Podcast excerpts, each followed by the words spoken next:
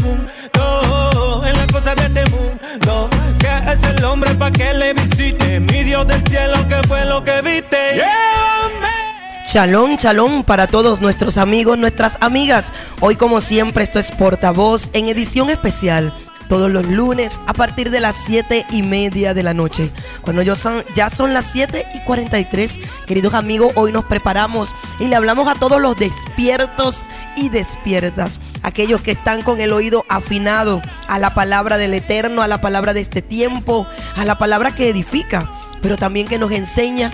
Por eso hoy le damos gracias a nuestro amado Elohim, porque nos permite llegar hasta ustedes, hasta sus hogares, hasta donde estas ondas hercianas nos permiten llevar esta palabra de fe, de esperanza, que despierta los corazones, que nos enseña, que nos redarguye, nos corrige y nos instruye, a fin de hacernos perfectos, preparados para caminar en toda la buena obra que nuestro amado Yeshua ya dejó estipulada para nosotros. Por eso hoy estamos gozosos, felices de saber que cada uno de ustedes nos escuchan. Además, también en las naciones nos estamos escuchando en esta noche.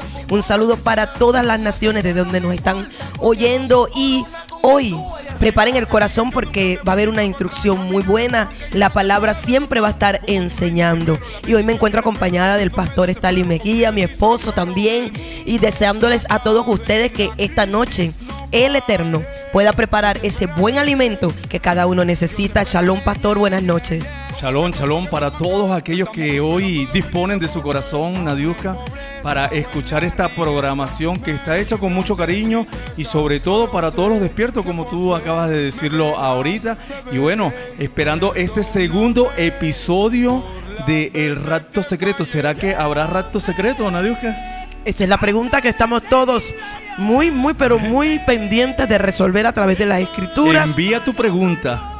Ponte, es el momento de que busques tu cuaderno, de que busques esa, esa Biblia y la tengas ahí y pendiente con todas las citas que se van a decir y con todas estas cosas. Una cosa siempre yo he dicho, Nadiuska, la verdad no necesita aliado.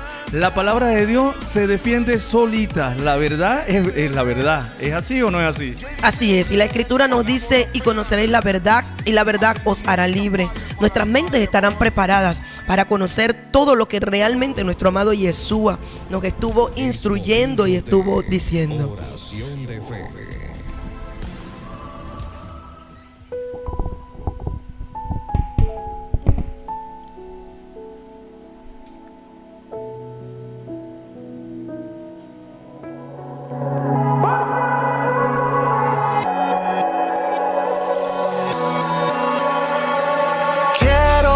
Sea lo primero, aunque siendo sincero, no cumplo lo que quiero, muchas veces me mero y siento que no puedo, siempre te fallo, pero...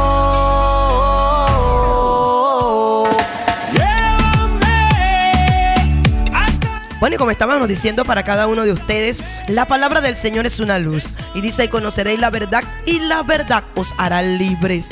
Libres de ataduras, libres de pensar equivocaciones en nuestras mentes, tener lo correcto. Por eso dice que nos guía a toda verdad.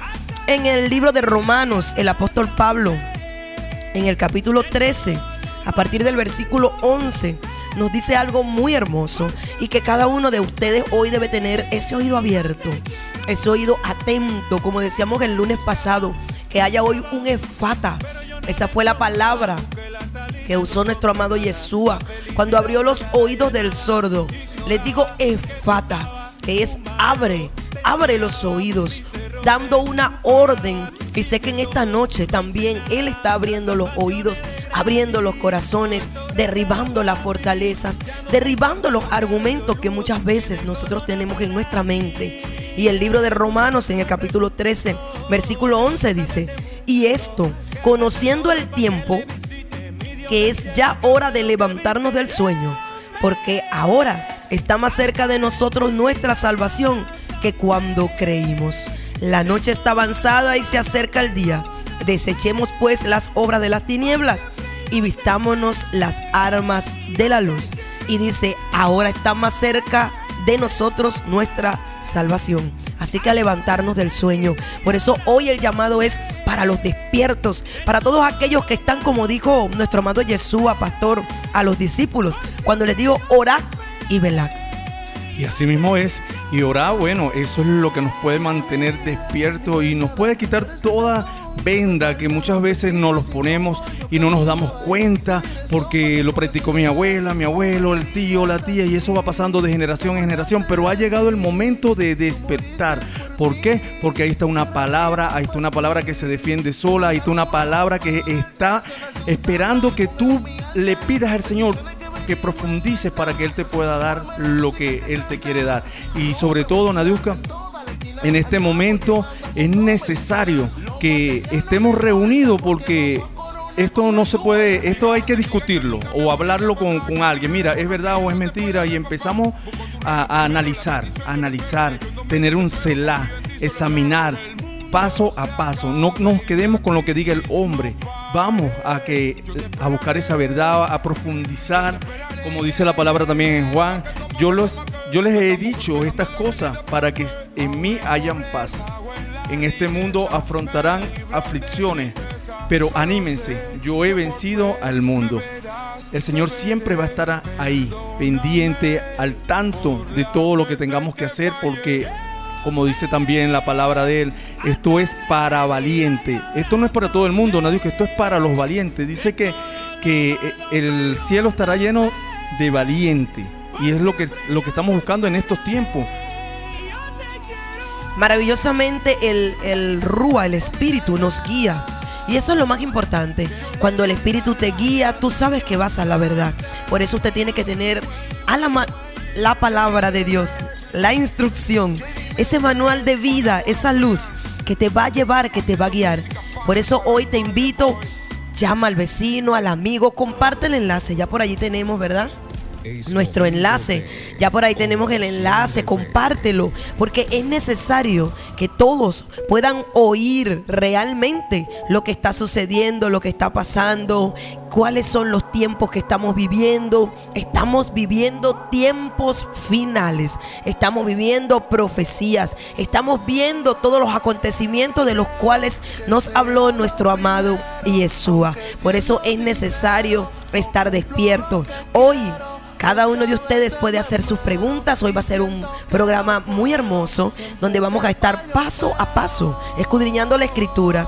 Por eso hoy a través del 0414 980 863 0414 980 863 y a través del 0412 11 811 56 0412 11 811 56. Tú podrás por allí hacer tus preguntas, enviar tus mensajes, enviar tus peticiones de oración, porque está también un escuadrón de oración que está siempre, siempre presto para orar, para clamar por cada situación que tú tengas, si hay enfermos. Hoy es un momento oportuno para acercarnos al Señor, confiando, creyendo. Un saludo a nuestra hermana Luisana Ruiz quien está al frente del Ministerio de Intercesión, nuestro hermano José Gregorio Marcano, nuestra hermana Carmen Rosa, Luisa, Amado, y así un gran ejército de hombres y mujeres que se han levantado en este tiempo para orar, para clamar, para llevar la palabra.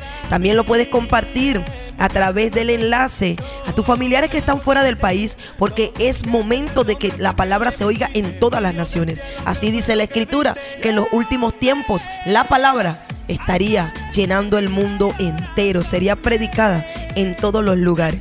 Y la puedes encontrar a través de enlace satélite 1003 fm punto 321.com. Ahí está, también lo puedes encontrar este enlace en el estado del 0414-980-863 para que tú lo compartas con tus familiares, para que tú puedas también ser ese portavoz en esta noche, llevando palabra de vida y llevando esa enseñanza que tanto necesitamos. Quiero enviar un saludo a los que ya están en sintonía. Ya hay muchos en sintonía, ya nos hacen conexión, ya desde México, desde Perú, desde Ecuador. Mucha gente ya está en sintonía, igual desde nuestra ciudad por eso no te quedes callado en esta noche. Envía tu mensaje, levanta tu voz. Es un momento hoy de aprender. aprender, oír, escudriñar y hacer preguntas, pastor. Cuando no entendemos algo debemos preguntar. Sí, no nos podemos quedar callados. Debemos preguntar todas las inquietudes, todas las cosas, porque es ahí donde viene ese aprendizaje, donde puede llegar la sabiduría. Hay que, hay que orar. Ahorita, ahorita vamos a poner eh, este, este, este programa en la oración en manos de Dios para que se esté cayendo toda ceguera espiritual y para que el Señor esté enviando espíritu de sabiduría para que sea revelada todas las verdades que siempre estuvieron ahí, pero por falta de, no, por falta de qué, de sabiduría, no, no la habíamos tomado, pues, pero ahí están esperando por ti, esperando por todo aquel que quiere profundizar y que quiere aprender en las cosas del Señor. Así es, por eso es que hoy debemos tener el corazón listo y preparado, la Biblia a la mano, el cuaderno, tu celular para que hagas las preguntas por lo que no estés entendiendo. No te quedes con la duda.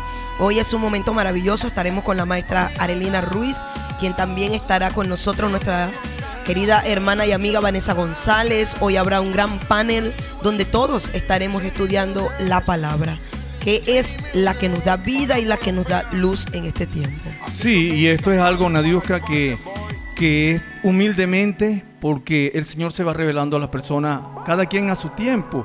Y lo más importante es que podamos aprender y como dice la palabra también, que Él no la puso muy lejos en el cielo para que, no la, para que no la pudiéramos alcanzar, no la puso debajo de la tierra, sino que está aquí, en este momento está aquí, está llegando a tus oídos.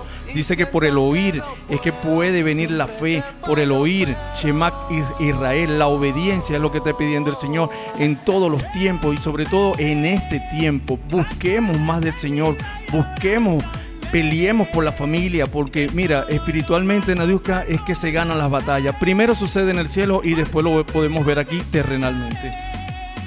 Y bueno, ahora sí, ahora sí todo lo que estamos esperando, vámonos a un momento con la oración. Es momento de oración de fe.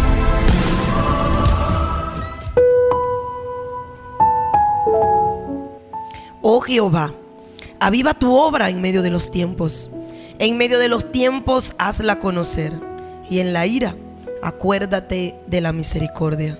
Y esto lo dijo el profeta Habacuc cuando se aproximaba un tiempo de destrucción, un tiempo de juicio, como el que estamos viendo como el que ha anunciado la escritura, anunciado a través de los profetas y anunciado a través de la boca de nuestro amado Yeshua, nuestro Maestro, quien nos dijo que vendría el tiempo de su justicia, de su juicio, pero también en medio de esa ira, Él se acordaría de su misericordia.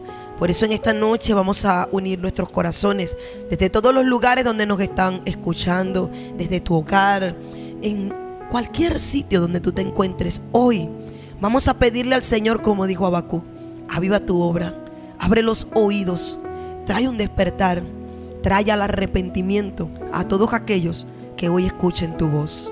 Amado Padre, en esta noche quiero darte gracias. Y quiero bendecir tu nombre porque eres bueno. Tu palabra, Señor, es, eso, es ese chofar, es esa alerta a nuestros oídos que tiene la intención de despertar el corazón y el alma de todo el que la escucha. Por eso te pedimos que hoy los corazones estén abiertos, estén afables, para que la buena semilla pueda entrar y pueda dar fruto, para que hoy la obediencia pueda entrar en las vidas, que tú puedas hoy guiarnos a toda verdad que tu Espíritu Santo pueda estar guiando cada enseñanza, cada palabra y que hoy cada persona pueda tener el interés, el amor, ese oído abierto, haya ese efata en sus vidas para escuchar tu voz. Hoy pedimos que envíes espíritu de sabiduría y de revelación, que alumbres los ojos del entendimiento, Señor, para que podamos ver cuál es la esperanza a la que tú nos has llamado ¿Cuáles son las riquezas en gloria que tú has preparado en ti, amado Yeshua? Y que el mismo Espíritu poderoso que te levantó de los muertos sea el que hoy comience a levantar, a despertar del sueño, del letargo, a sacarnos, Señor, de las tinieblas a tu luz admirable y que podamos conocer las escrituras y que podamos entender que estamos en un tiempo profético donde necesitamos volvernos a ti, conocerte, volvernos a tus mandamientos, a tus estatutos, a tus preceptos, Señor. Volver nuestros corazones otra vez y escudriñar y entender tu voz que nos habla en este tiempo a que estemos velando, orando, así como le dijiste a tus discípulos, porque la hora se acerca, porque vendrá el día del juicio, Señor, porque vendrá el día final, cuando todos, Padre, podrán verte.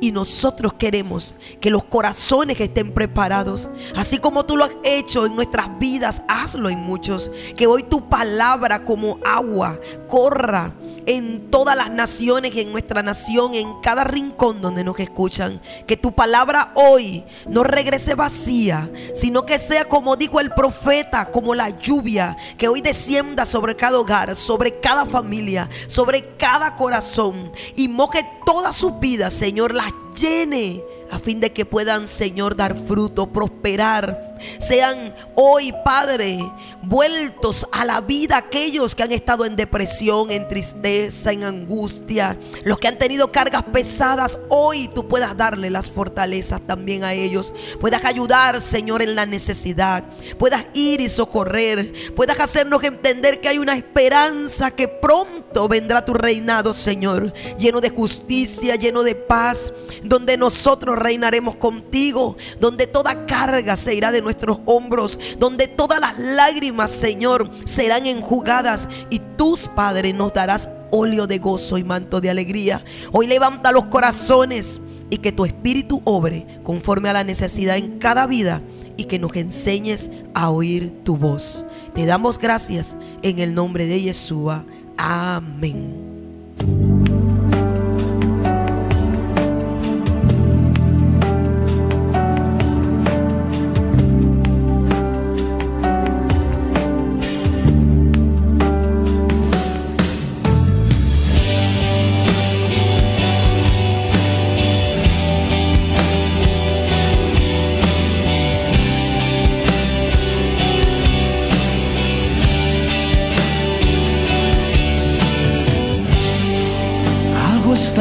Cayendo aquí.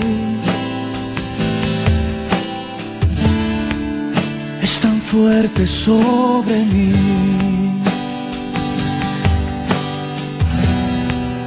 Mis manos levantaré.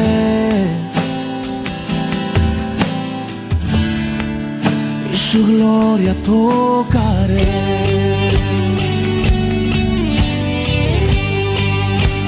Está cayendo aquí.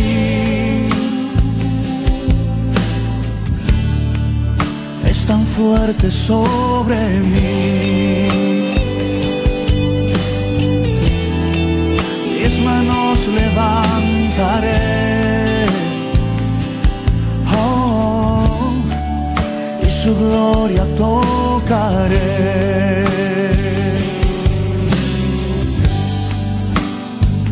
Está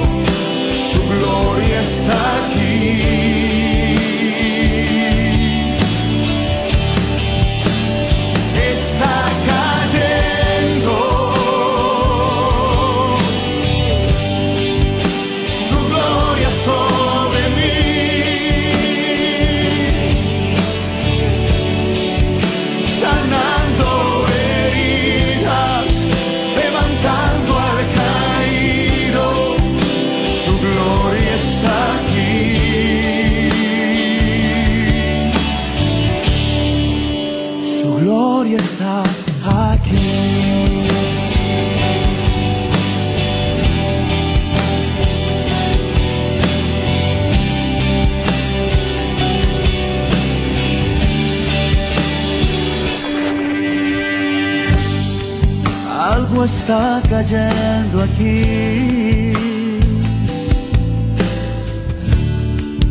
Es tan fuerte sobre mí. Mis manos levantaré. Oh, y su gloria tocaré.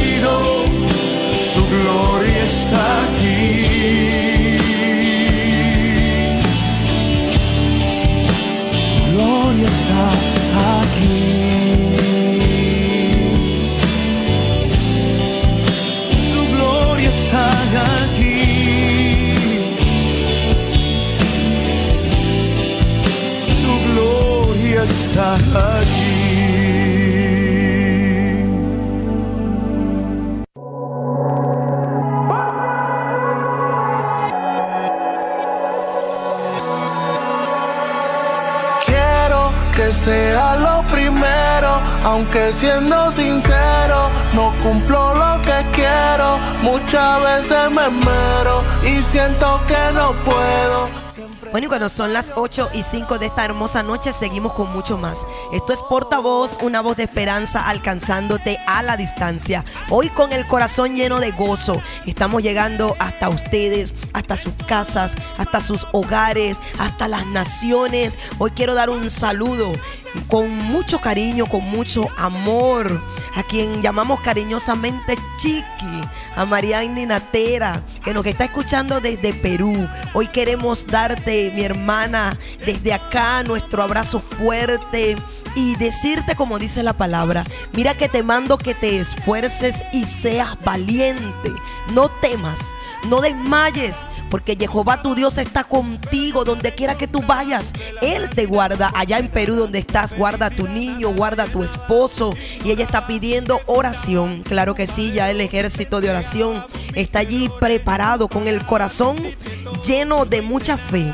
para pedir. El Señor dice que cuando pedimos con fe, entonces nosotros podremos recibir milagros. Ella está pidiendo oración de sanidad para Jesús Ignacio Tocuyo Natera. Que ya esta palabra, mi hermana, esté cubriendo tu niño, esté cubriendo cada parte de su cuerpo. Porque hoy es un día de milagros, de señales. Dice la palabra que en los últimos tiempos también el poder de Dios, el Espíritu Santo, hará cosas extraordinarias. Habla- habrá una doble unción del Espíritu y podremos ver esos milagros, esas salidas que Él nos da. Pastor, ya hay mucha gente en sintonía, ya tenemos muchas personas ya preparados para escuchar la palabra. Por aquí tenemos a Luisana Ruiz. Bendecida noche, saludos a todo el equipo de Portavoz y a todos los que desde ya están en sintonía, escuchando la programación de Portavoz, una voz de esperanza alcanzándote a la distancia y nos regala este texto hermoso que es para todos ustedes, mis queridos amigos, y para mí también. Está en el libro de Deuteronomio, capítulo 31, versículo 6. Esforzaos y cobrad ánimo, no temáis ni tengáis miedo de ellos, porque Jehová tu Dios es el que va contigo, no te dejará ni te desamparará. Hermosa palabra, pastor, poderosa en esta noche para todos los que nos están escuchando. De verdad que sí, que Dios ha estado obrando de una forma maravillosa. Sí, y esto es para los despiertos, así que despierta, despierta porque es el momento. Mira, hemos estado dormidos por muchísimo tiempo, pero es el momento de que debemos estirarnos, que debemos despertar, esa, esa, esas revelaciones, esas cosas que Dios tiene preparado para ti, para tu familia. Muchas veces nos las dejamos robar las oportunidades, Nadiuska, porque estamos dormidos, porque no estamos en los tiempos de Dios, estamos desfasados de los tiempos y perdemos muchas bendiciones. Pero hoy te digo, Despierta, despierta porque es una generación que tenemos que pelear por ella. Así es, despiértate tú que duermes y levántate de los muertos y te alumbrará Cristo. Y esta palabra es maravillosa. Estar despierto es estar sobrio, es tener todo nuestro, nuestra mente, nuestro corazón, todo preparado para poder ver, para poder oír, para poder entender. Cuando tú estás sobrio, estás en equilibrio. Y hoy es necesario que los corazones que estén sobrios debemos estar preparados. Tenemos que saber lo que está pasando en la actualidad. Hay muchas noticias recorriendo el mundo. ¿Qué vamos a hacer? ¿Nos vamos a atemorizar? El Señor dijo que en los últimos tiempos oiríamos de guerra, de rumores de guerra. Se levantarían el anticristo, falsos profetas y nosotros no podemos atemorizarnos porque ya sabemos todo lo que nos está advirtiendo nuestro, nuestro amado Yeshua. Por eso hoy es el momento de preguntar todo lo que necesites saber. Hoy hay una palabra para edificar, hoy hay una palabra para despertar los corazones, traer bendición y poder llevar a las personas realmente a escudriñar, como dice la palabra, que no debemos estar dormidos, velar para no caer en las trampas del enemigo. Así mismo es. Mira, nadie que también dice, queridos hijos, no amemos de palabra ni de labios para afuera, sino con hechos y de verdad. El Señor hoy nos está llamando a la verdad, a la verdad que nos hace libre, a la verdad que rompe yugo, que rompe cadena, a esa verdad que está ahí y que por mucho tiempo no nos habíamos dado cuenta. Pero hoy está llegando a tu casa, a tus oídos, a tu familia. Así que no pierdas esta oportunidad. No la pierdas. Ya en pocos minutos ya vamos a, a estar con el episodio Número dos. Número dos. Sí, sí. Que corresponde al día de hoy y por eso cada uno de ustedes estamos dando ese, ese momento para que usted pueda contactar a sus amigos, enviar el enlace a los que están fuera de nuestra nación, despertar a todos aquellos que quieren escuchar hoy la voz del Señor y que nos está hablando. Mira, tú que estás en casa y que te has sentido angustiado, preocupado en las situaciones, llegó el momento de soltar las cargas. El Señor dice, venid a mí todos los que estén cargados, cansados. Yo los voy a hacer descansar. Yo voy a traer el oportuno socorro para tu vida. Y si estás en casa oyendo esta palabra, levanta tu mano y di amén. Yo la tomo, eso es conmigo. Eso es estar despierto, pastor. Cuando sueltan una palabra que está escrita en las escrituras y que sabemos que es un sí y es un amén. Por eso es que el profeta Habacuc dijo, aviva tu obra. Hoy nosotros estamos así como buscando la leña, ¿verdad? Llevándola al fuego. Avívate, avívate, levántate. La palabra avivar es chaya, que significa vivir, tener vida, mantenerse vivo. Hay un relato que ya fue contado, Nadie, hay un relato que fue contado por Yeshua lo que va a suceder. No lo contó el hombre, no lo contó el vecino, no lo contó el amigo, no lo contó, lo contó el propio Yeshua. Así que afinemos los oídos, afinemos los oídos para todo lo que va a suceder. Y dice también Nadiuca, nada me produce más alegría que oír que mis hijos practiquen la verdad. Aleluya. Somos hijos de Dios, ¿verdad? Él quiere que practiquemos la verdad. Y que andemos en la verdad. Que no estemos cegados ni velados en este tiempo. Por aquí tenemos a nuestro hermano José Antonio y Eliner. Ya están desde su hogar allí full sintonía y dicen: Bendito sea el Dios y Padre de nuestro Señor Jesucristo, que nos bendijo con toda bendición espiritual en los lugares celestiales en Cristo. Esto está en Efesios capítulo 1, versículo 3. Y nos envían chalón, mis hermanos, chalón para ustedes también. Por aquí tenemos ya otro mensaje, ya hay mucha gente activándose, ya hay mucha gente esperando esta palabra. Pues tenemos por aquí nuestra hermana Yumeli Centeno. Shalom mis hermanos, que las puertas del cielo se abran y los llene de muchas bendiciones y sabiduría. Dice las escrituras en el Salmo 23, 4. Aunque ande en valle de sombra de muerte, yo no temeré mal alguno porque tú estarás conmigo.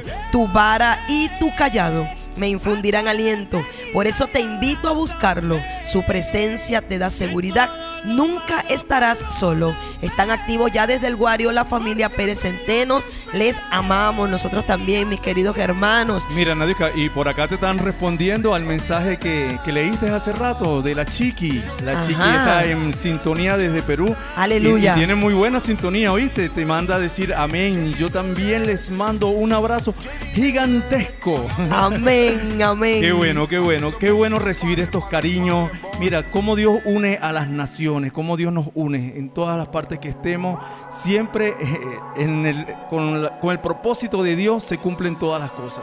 Así es, por eso es que cada uno de ustedes debe hoy estar alerta. Hoy la voz del Señor será escuchada. Hoy prepara tu cuaderno, tu lápiz. Hoy empieza, porque sabes, nosotros somos esa generación de la que el Señor habló. Dijo, no pasará esta generación sin que se hayan cumplido estas cosas. Y nosotros somos parte de eso. Yo le decía al pastor estos días y varios hermanos con quien hablábamos, me dan miedo a veces los acontecimientos, pero quiero estar, quiero ver, quiero ver esas profecías cumplirse y quiero ver a mi amado Yeshua regresar, ver su reino, ver su justicia, porque para eso en este tiempo Él nos está llamando. Así que hoy no te quedes, hoy comienza, comienza otra vez a despertar, a encenderte. Si has dejado de orar, comienza a orar.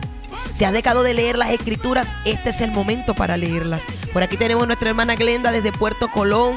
Un abrazo para nuestra amada hermana. Bendiciones, mis hermanos. Jehová los siga bendiciendo grandemente. Dice la palabra de Dios en Isaías 54, 17. Ninguna arma forjada contra mí prosperará. Amén. Hay un resguardo, hay una protección para todos los que amamos y permanecemos en obediencia. Dice que el Señor nos defiende.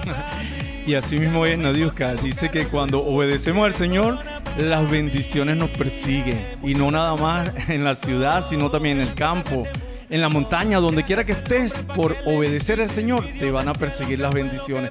Y muchas veces hacemos las cosas totalmente al revés. Queremos una bendición y nos afanamos a esa bendición.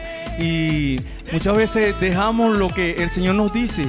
Mis planes son mejores de los que tú tienes. Mis proyectos son mejores de los que tú tienes. Entonces debemos ponerlo todo en manos de Él para que Él pueda ver qué es lo que nos conviene y qué es lo que nos, conviene. Eh, muchas veces perdemos el tiempo en cosas que no nos van a llevar a nada y simplemente llegan son las consecuencias. Pero cuando obedecemos y ponemos los proyectos y esos planes, te aseguro que vas derecho y hacia adelante. Amén, así es, derecho y hacia adelante. Nosotros no somos de los que retroceden, aun cuando todo parezca perdido, aun cuando muchas veces te falten las fuerzas, párate como Moisés frente al mar, extiende la vara que es la palabra, proclámala y tú verás que comenzará el viento recio, el soplo del Espíritu y abrirá los mares, abrirá las situaciones, te traerá respuesta. Párate de madrugada, ora, clama. Este es un momento de estar orando y velando, oyendo lo que nuestro amado Yeshua nos instruyó en la palabra. Bueno, ya estamos a punto de iniciar. Ya cada uno de ustedes esté listo en casa con la Biblia, con su cuaderno y ya creo que después de esta música, de este maravilloso tema que vamos a disfrutar, entonces estaremos con nuestra querida hermana y maestra Arelina Ruiz, acompañada también de Vanessa González, y estaremos aprendiendo juntos. Así que prepárate para entrar en esas profundidades maravillosas que nuestro amado Elohim ha preparado. Y bueno, los vamos a dejar con un precioso tema y preparado porque ya comienza el segundo episodio de esta serie hermosa que se ha hecho con mucho cariño para ti. Cuando lloras por las veces que intentaste y tratas de olvidar las lágrimas que lloraste. Solo tienes pena y tristeza, el futuro incierto espera, puedes tener paz la tormenta.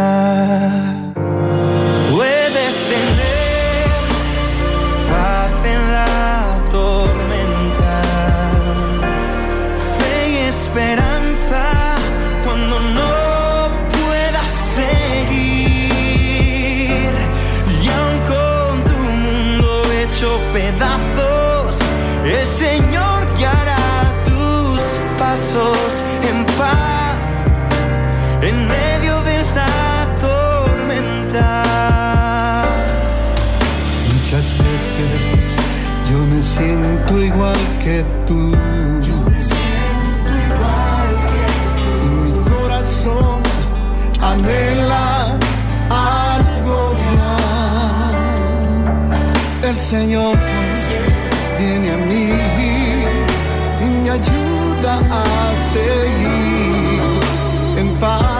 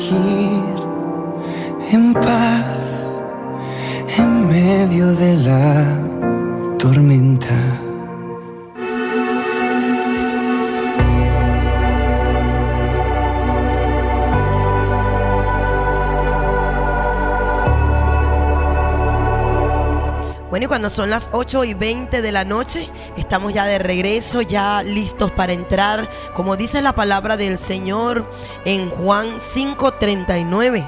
Escudriñad las escrituras, porque a vosotros os parece que en ellas tenéis la vida eterna, y ellas son las que dan testimonio de mí, y no queréis venir a mí para que tengáis vida. Por eso es que cada uno de nosotros debe escudriñar, hoy debe tener el corazón abierto, hoy debe pedirle al Espíritu Santo que le guíe y que cada palabra que hoy estemos hablando sea guiada por el Señor, tú puedas enviar tu pregunta, tu inquietud. Hoy ya estoy acompañada de la maestra Arelina Ruiz, de nuestra hermana Vanessa González. Hoy habrá un gran panel, hoy estaremos compartiendo, hoy estaremos desglosando paso a paso las citas y toda la palabra. Ubícate otra vez en Mateo 24. Recuerda que estuvimos ya el lunes pasado desglosando un poco de Mateo 24 y estudiamos una de las citas. Por eso es que nosotros en esta noche vamos a estar bien, pero bien atentos a toda la escritura. Buenas noches, maestra Arelina Ruiz. Buenas noches, Vanessa. Hoy estoy acompañada con ustedes y sé que toda la audiencia también está a la expectativa que nos traes hoy de bueno. Shalom para todos, buenas noches a todos nuestros amados oyentes. Un saludo para ellos. Y bueno, nos acompaña Vanessa en esta noche también. Sí, es chalón, chalón para todos los que nos están escuchando en esta hora.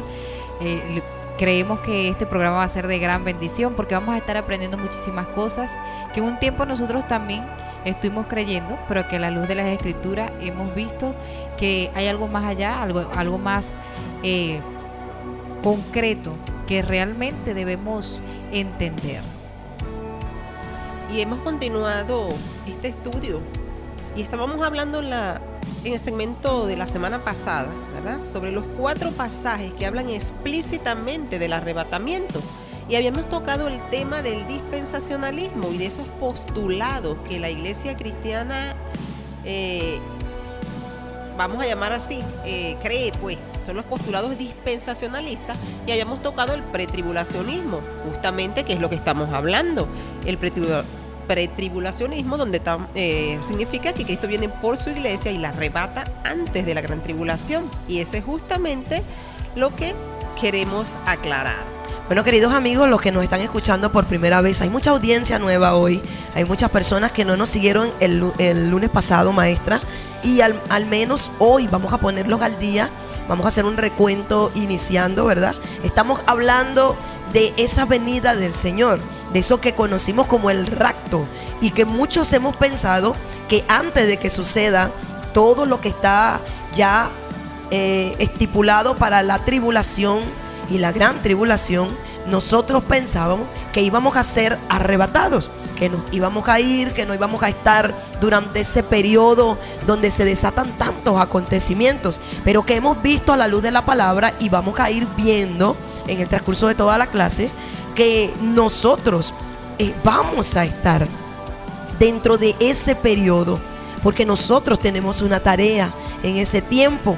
Y por eso el Señor está diciendo, es hora de despertar y de salir del sueño donde pensábamos que no íbamos a ver tales acontecimientos. Y por eso es que cada uno que nos está escuchando, hoy es momento de que pueda ponerse al día realmente con la escritura, para que puedas entender que no hay un rapto que va a ser hecho antes de los acontecimientos, como nos habían eh, instruido desde hace mucho tiempo. Y a la luz de las escrituras lo vamos a ver. No es simplemente unas palabras dadas por el maestro o dadas por cualquiera. El mismo Yeshua nos habló sobre eso. Y estábamos basándonos en Mateo capítulo 24, versos del 29 al 31. Es la cita que habíamos mm, comentado en la semana pasada. Y ese pasaje, ese pasaje dice, inmediatamente después de la tribulación de aquellos días, el sol se oscurecerá, la luna no dará su resplandor, las estrellas caerán del cielo y las potencias de los cielos serán conmovidas. Entonces aparecerá la señal del Hijo del Hombre en el cielo y todos eh, todas las tribus de la tierra harán lamentación cuando vean al Hijo del Hombre venir sobre las nubes del cielo con poder y gran gloria. Enviará a sus ángeles con gran voz de trompeta y juntarán a sus escogidos de los cuatro vientos, desde un extremo del cielo hasta el otro. Esta es la primera cita que tocamos en Mateo 24 del 29 al 31. Y en esta cita nosotros podemos darnos cuenta que nos habla específicamente y dice ese momento, ¿verdad? Cuando el Mesías regresará y dice que va a ser después de la tribulación de aquellos días. El sol, comienzan señales allí, porque muchos hablan de ese rapto secreto, de esa venida secreta, mas las escrituras en ningún momento hacen referencia a ninguna venida secreta, más bien da señales, o sea, el rapto como tal del cual hablan, que le dicen que es un rapto secreto, que no va a ser eh, visible, nada allí, que es solamente para un pequeño grupo que va a estar allí, que va a ser arrebatado. Ninguna de esas cosas dice en las escrituras. Cuando nosotros nos estamos dando cuenta de lo que Yeshua está hablando, Él está dando señales. Entonces, esa, esas señales que Él está dando son señales visibles. Si son señales visibles, quiere decir que esa teoría de un rapto secreto se cae. ¿Por qué? Porque no va a ser un evento secreto, no va a ser oculto, no va a ser limitado a un grupo de personas específicas. Va a ser algo que, poda- que todo ojo, dice Apocalipsis eh, 1.7, todo ojo le verá. Y que si nos podemos a ver es un poquito difícil cuando concebimos esta palabra. La primera vez que concebí esta palabra yo decía, wow, estamos acostumbrados a ver hasta en películas. Ese gran rapto, ese momento y vemos que quedaba la ropa solamente, los zapatos, que se pensaba que iban a quedar solo los aviones y por eso iba a venir toda la situación. Pero a la luz de la palabra, qué hermoso ver que nuestro amado Yeshua nos dejó un panorama bien claro. Así es. Y hoy escuchaba un ejemplo que nos entregaba un hermano hablando acerca de todo lo que estamos conversando en esta noche y que hemos eh, venido conversando preparando el material desde la semana anterior y este ejemplo es muy clave y nos puede dar una especie de, de simbolismo, ¿no? Y que podemos también utilizarlo y pensar en ello. Y él decía, si usted supiera que va a ocurrir un terremoto o que un volcán está a punto de explotar, el lugar donde usted se encuentre o donde usted sepa que va a ocurrir ese suceso haría toda la diferencia.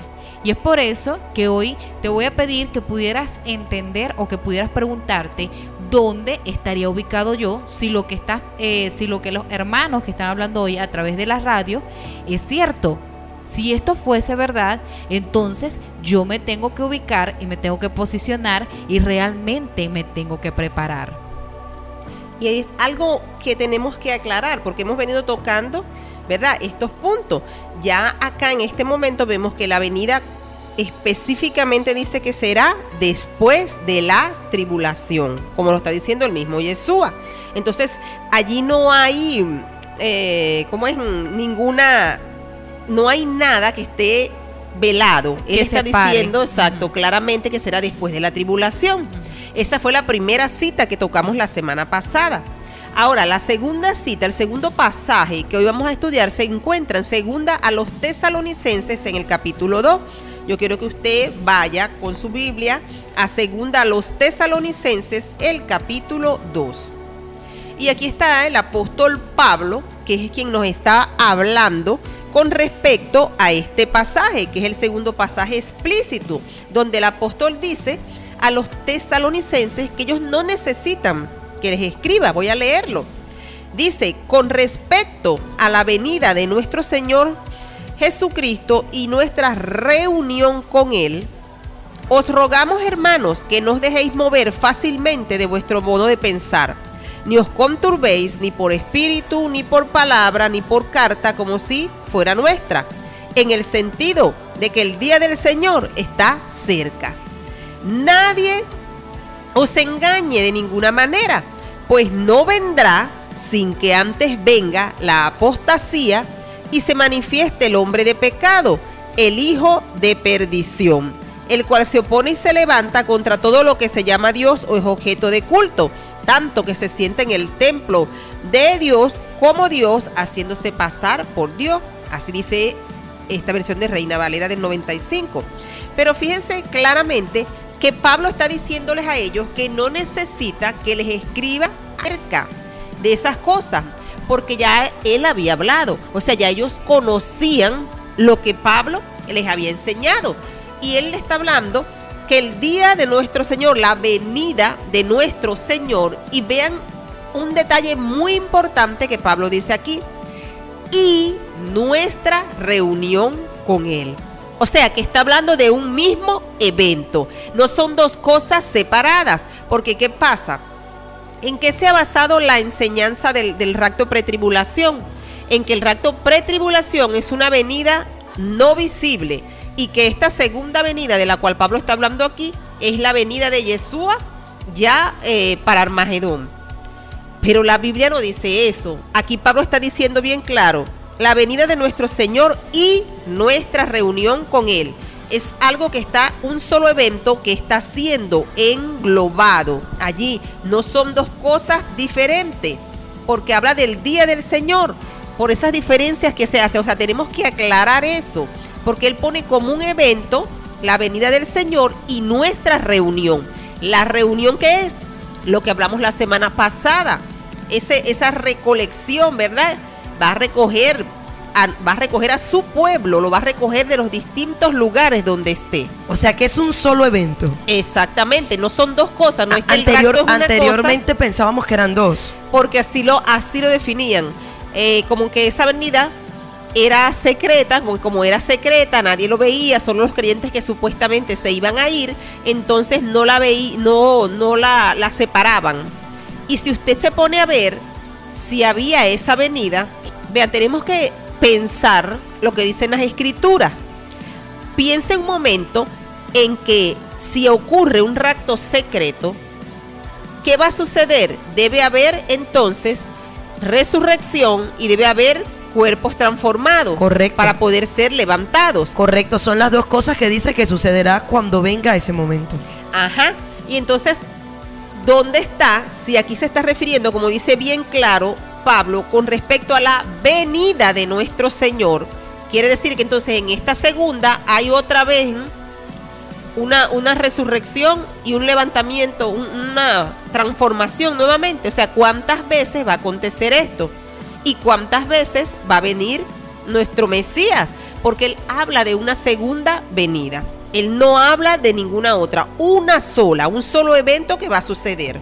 En ese mismo texto, pero en la versión lenguaje actual, está de esta manera, dice, cuando nuestro Señor Jesucristo regrese, nosotros nos reuniremos con Él. Por eso les rogamos, hermanos, que no se dejen confundir tan fácilmente. No se asusten si alguien asegura que ya llegó el día en que el Señor Jesús volverá. Tal vez les están mintiendo, diciendo que el Espíritu le dijo eso, o que nosotros le enseñamos eso personalmente o por carta. No permitan que nadie los engañe. Ese día no llegará hasta que los enemigos de Dios se rebelen contra Él y haya aparecido el hombre malvado que será destruido. Ese hombre está en contra de Dios y de todo lo que está dedicado a Dios. Hasta pondrá su trono en el templo de Dios y afirmará que Él mismo es Dios. Acuérdense de que ya les había hablado de esto cuando estuve con ustedes. Y hay algo allí, Nadiuska, porque fíjate, Pablo mismo está enseñando, les está enseñando de esa reunión. Y él les dice bien claro, en el verso, eh, el verso 2 al final, que no se dejaran, dicen, voy a leer el 2, no os dejéis mover fácilmente de vuestro modo de pensar, ni os conturbéis ni por espíritu, ni por palabra, ni por carta. Y vean esto, como si fuera nuestra, en el sentido de que el día del Señor está cerca.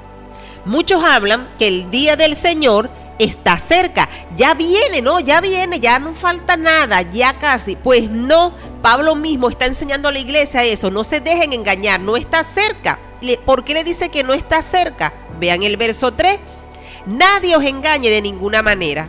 Y aquí hay una condición que Pablo está fijando, pues no vendrá sin que antes venga la apostasía y se manifieste el hombre de pecado, el hijo de perdición.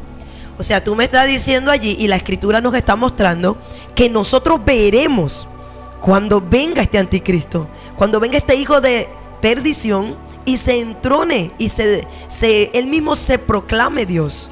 Estamos hablando de algo muy serio, señores, y que va a acontecer. Y que si nosotros no estamos apercibidos, muchos van a pensar que el Señor vino secretamente y los dejó.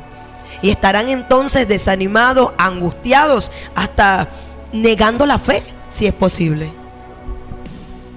Y por eso es que el, el Señor Yeshua decía que, que esto no nos atribule, que esto no nos atribule porque muchos serán, muchos tropezarán. ¿Por qué viene el tropiezo? El tropiezo viene por la confusión.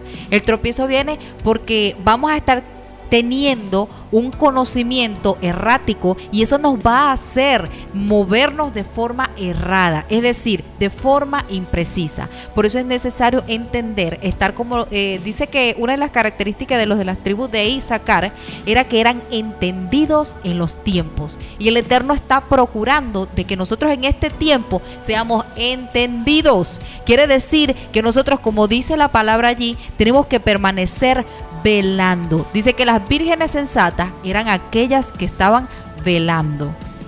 Y algo allí tremendo que hay, porque Él les coloca las condiciones. Primero vendrá, dice, la apostasía. Y eso ya lo estamos viendo. El mundo, mis amados, está abrazando filosofías huecas que hay en estos momentos, ¿verdad? Filosofías humanas. Y eso va a llevar al mundo a un pensamiento relativista donde ellos mismos van a fijar sus reglas. Y esta apostasía a la que se está refiriendo, esa palabra apostasía tiene que ver con deserción de la verdad, renuncia a la verdad, es una separación de la verdad. La apostasía no es algo que se limita a la iglesia, como nos enseñaban antes, que la apostasía era que si tú te apartabas y te ibas eso es, una manera ¿no? de ver el concepto, pero realmente la apostasía que se menciona aquí es algo que va a afectar al mundo entero y a todo el sistema religioso y va a, visualizarse realmente cuando el hombre se aleja de la voluntad del Eterno. Por eso es que Yeshua estableció su canon. Él dijo que todo lo que de él estaba escrito, estaba escrito en la Torá, en los profetas y en los salmos. Entonces, si nosotros nos damos cuenta, Él estableció el canon, la verdadera revelación del Eterno que se encuentra ya en, en ese canon por medio de la Torah, es lo que nosotros debemos creer, es donde nosotros debemos basar nuestra fe. Entonces, cuando Él está diciendo que no se va a presentar, vean, no vendrá, le está diciendo bien claro, no vendrá sin que antes acontezca y coloca los dos acontecimientos. Primero, la apostasía y luego que se revele el hombre de pecado. Y me llamaba la atención porque también Pablo habla de el hombre de pecado como ese inicuo a quien el Señor dice que va a destruir con el resplandor de su venida. Y, y esa palabra inicuo en griego es anomos. O sea que significa cuando venga este hombre sin Torah, sin ley, sin instrucción. O sea, un hombre que sabemos se va a rebelar contra la Torah del Eterno. Ahora piensen un momento, todos aquellos que hasta el sol de hoy dicen que la ley pasó, que la instrucción pasó, que eso ya no, no se mantiene. ¿Cómo viene el inicuo a rebelarse contra la instrucción si eso ya pasó?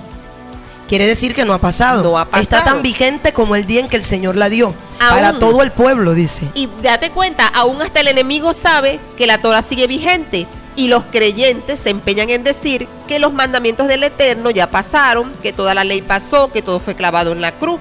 Entonces hay un tremendo problema acá.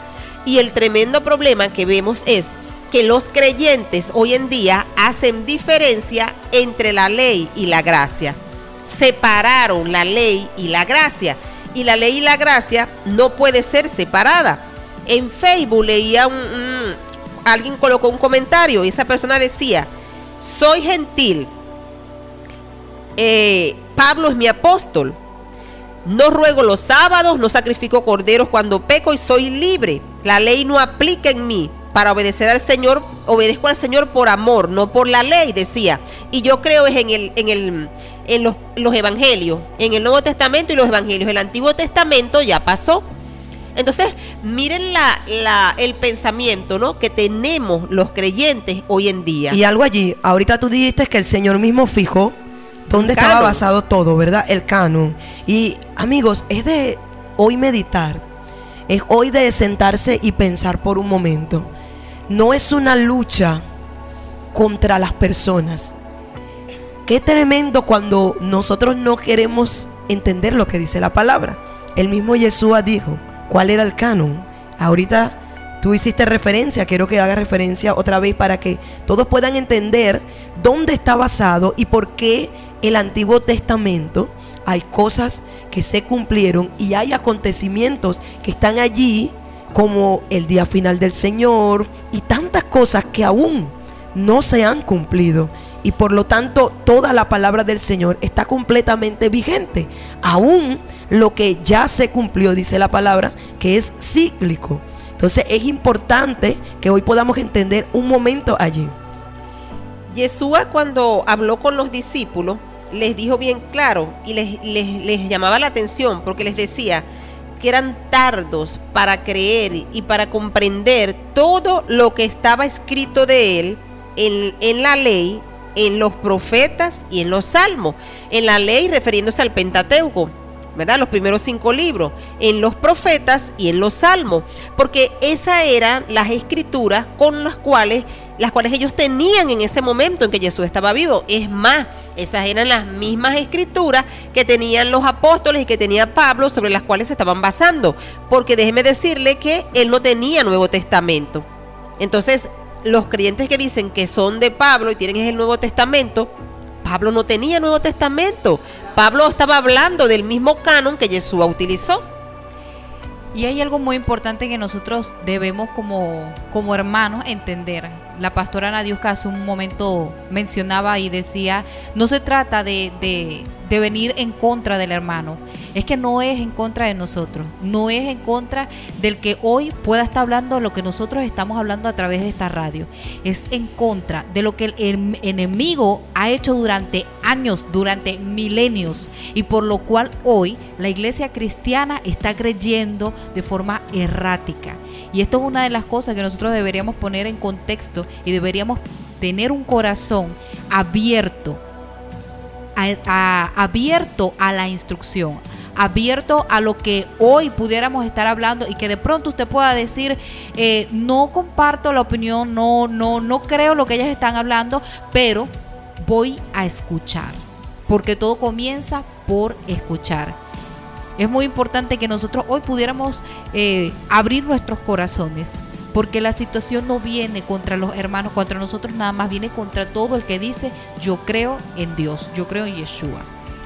Y mira, Vane, que en Lucas, que es el pasaje del cual estoy hablando, 24-27, dice, y comenzando desde Moisés y siguiendo por todos los profetas, les declaraba en todas las escrituras lo que de él decían.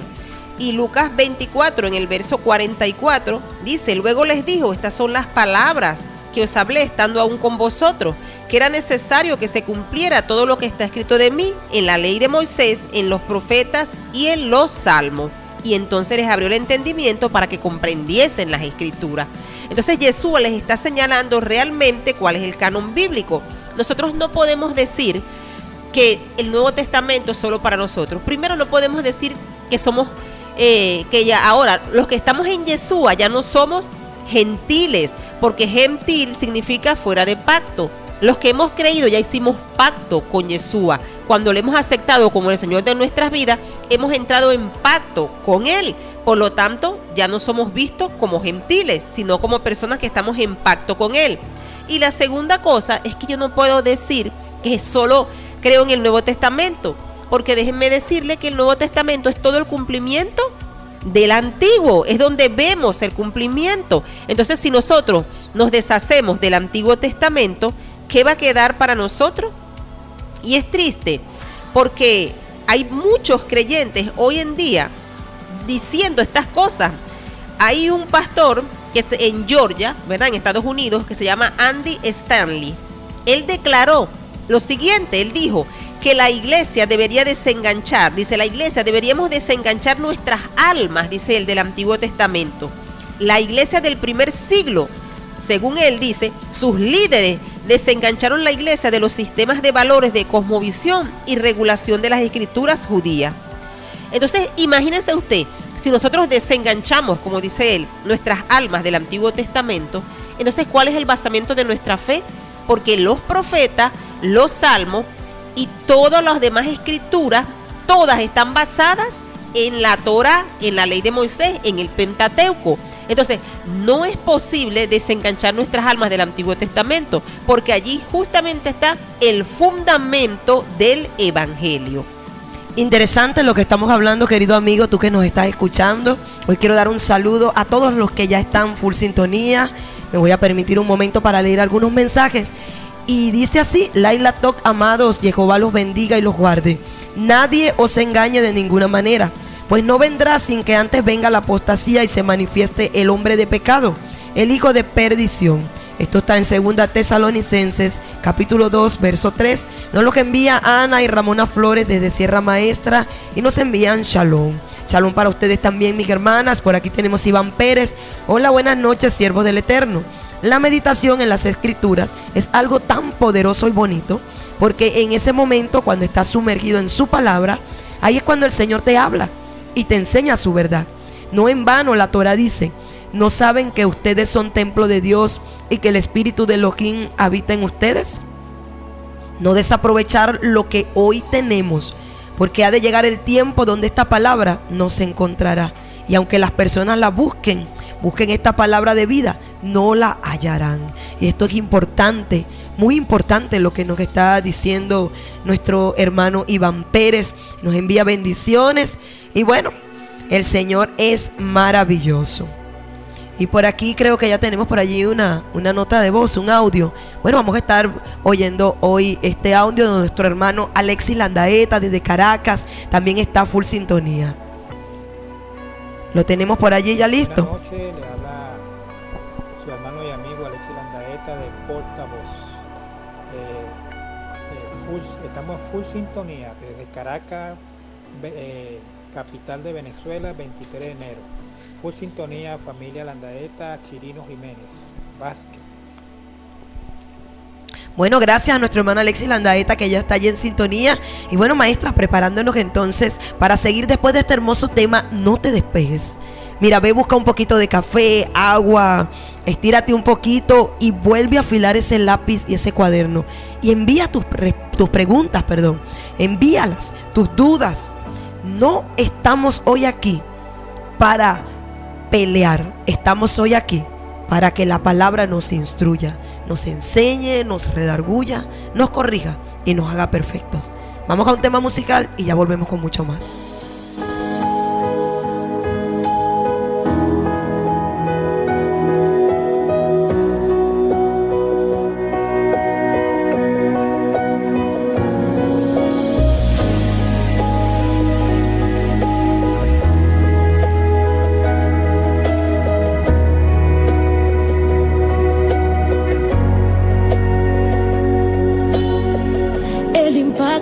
Voz de Dios hizo los cielos y la tierra.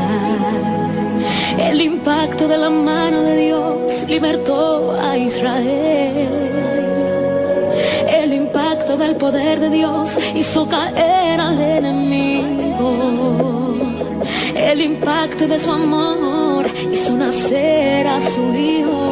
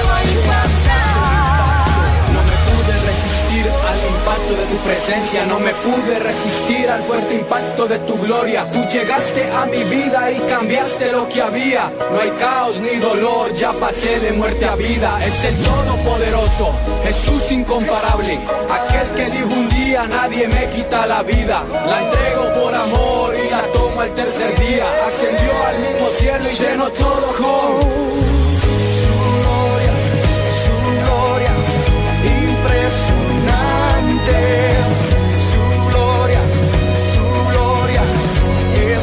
Es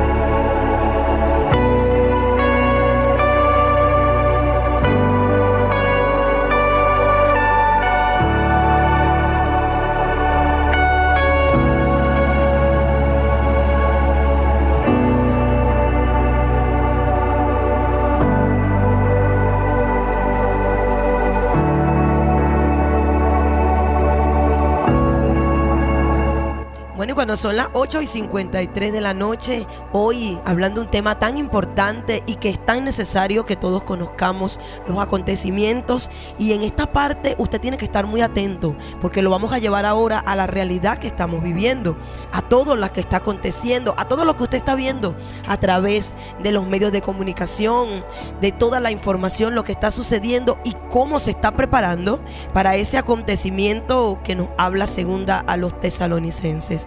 Dentro de un momento vamos a entrar en tema y usted debe estar ya listo para aprender. Quiero enviar un saludo a mi hermano Alexis Landaeta y a toda la familia. Están en Caracas. Que el Eterno siga haciendo la obra en ti, mi hermano, porque la obra que inició, Él la va a perfeccionar. Él va a hacer completamente todo en tu vida. Y hoy, bueno, volveremos a escuchar tu audio porque sé que eh, allí está reflejado tu amor. Nuestro hermano Alexis siempre ha sido un guerrero de portavoz, un hombre que ha estado con nosotros llevando lo importante de lo que es la oración, un segmento maravilloso dentro de nuestra programación. Y que hoy también nos envíe ese saludo y está presente, está diciendo presente en portavoz. Eh, buenas noches, le habla su hermano y amigo Alexis Landaeta de Portavoz. Eh, eh, full, estamos full sintonía desde Caracas, eh, capital de Venezuela, 23 de enero. Full sintonía, familia Landaeta, Chirino Jiménez, Vázquez. Estamos oyendo Portavoz, un mensaje de esperanza a la distancia. Queremos enviarle saludos a todos nuestros radioescuchas a nivel nacional como internacionalmente, los cuales eh, le damos gracias al Eterno, porque Él nos ha permitido llegar a muchas naciones a través de portavoz. Un saludo, un fuerte abrazo y pronto estaré personalmente, nuevamente, con portavoz, tu modelo de oración. Shalom, bendiciones para todos. Shalom para tu vida, mi hermano. Cuánto me alegra y digo amén a esa palabra que tú has dicho. Pronto estaremos juntos, claro que sí, llevando este mensaje de esperanza, esta voz de esperanza. Por eso en esta noche hoy le envío un saludo un caluroso abrazo a ti, a toda tu familia y alentando a todos los que nos están escuchando. Hoy es momento de estar despierto, de estar velando, de estar preparando los corazones para poder ver qué es lo que realmente nuestro amado Jesús en las escrituras nos dejó escrito para que usted no esté en este tiempo desfasado ni atemorizado. Mire, ¿por qué usted cree que los discípulos pudieron resistir tanto? Porque entendieron entendieron toda la enseñanza y pudieron dar hasta su vida por el maestro. Por eso es que en este tiempo el Señor está levantando a su pueblo para que conozca sus verdades y podamos estar listos para estos tiempos que estamos viviendo. Bueno, y retornando otra vez, retomando el tema, usted está ubicado ya en segunda a los tesalonicenses, el capítulo 2. Tienes que tener la palabra, tienes que tener tu cuaderno para que vayas haciendo tu anotación y envíanos, envíanos cualquier duda, las preguntas. Bueno, maestra, mientras no llegue preguntas, quiere decir que todo está saliendo bien. Sí, señor. Están entendiendo. Aleluya. Bueno, maestra, y nos estabas hablando ahorita, ¿verdad?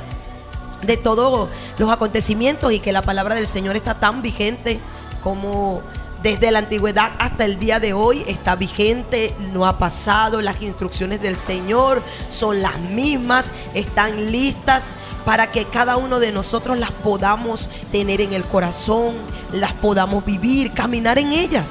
Y hoy estábamos hablando de cada acontecimiento porque nos decían que no nos dejáramos mover fácilmente de la palabra verdadera y estábamos hablando ahorita de los acontecimientos que tenían que, suceder antes de que viniera nuestro amado Yeshua.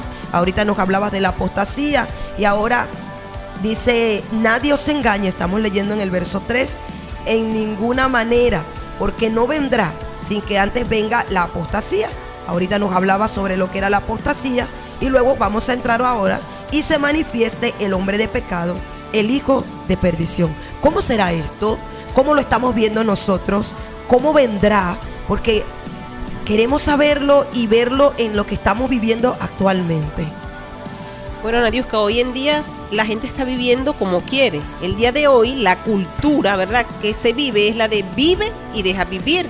¿Qué quiere decir esto? Esto es una filosofía que el hombre está promoviendo, donde él crea su propia ley, donde la sociedad tiene la tendencia de rechazar los mandamientos del Eterno y todos los jóvenes están siendo influenciados por esto. Toda esta generación que se está levantando está siendo influ- influenciado para creer esto y para ir contrario a la voluntad del Eterno. La gente se ha sumergido en el materialismo, en el humanismo, en el hedonismo. Y todo esto, ¿qué está haciendo?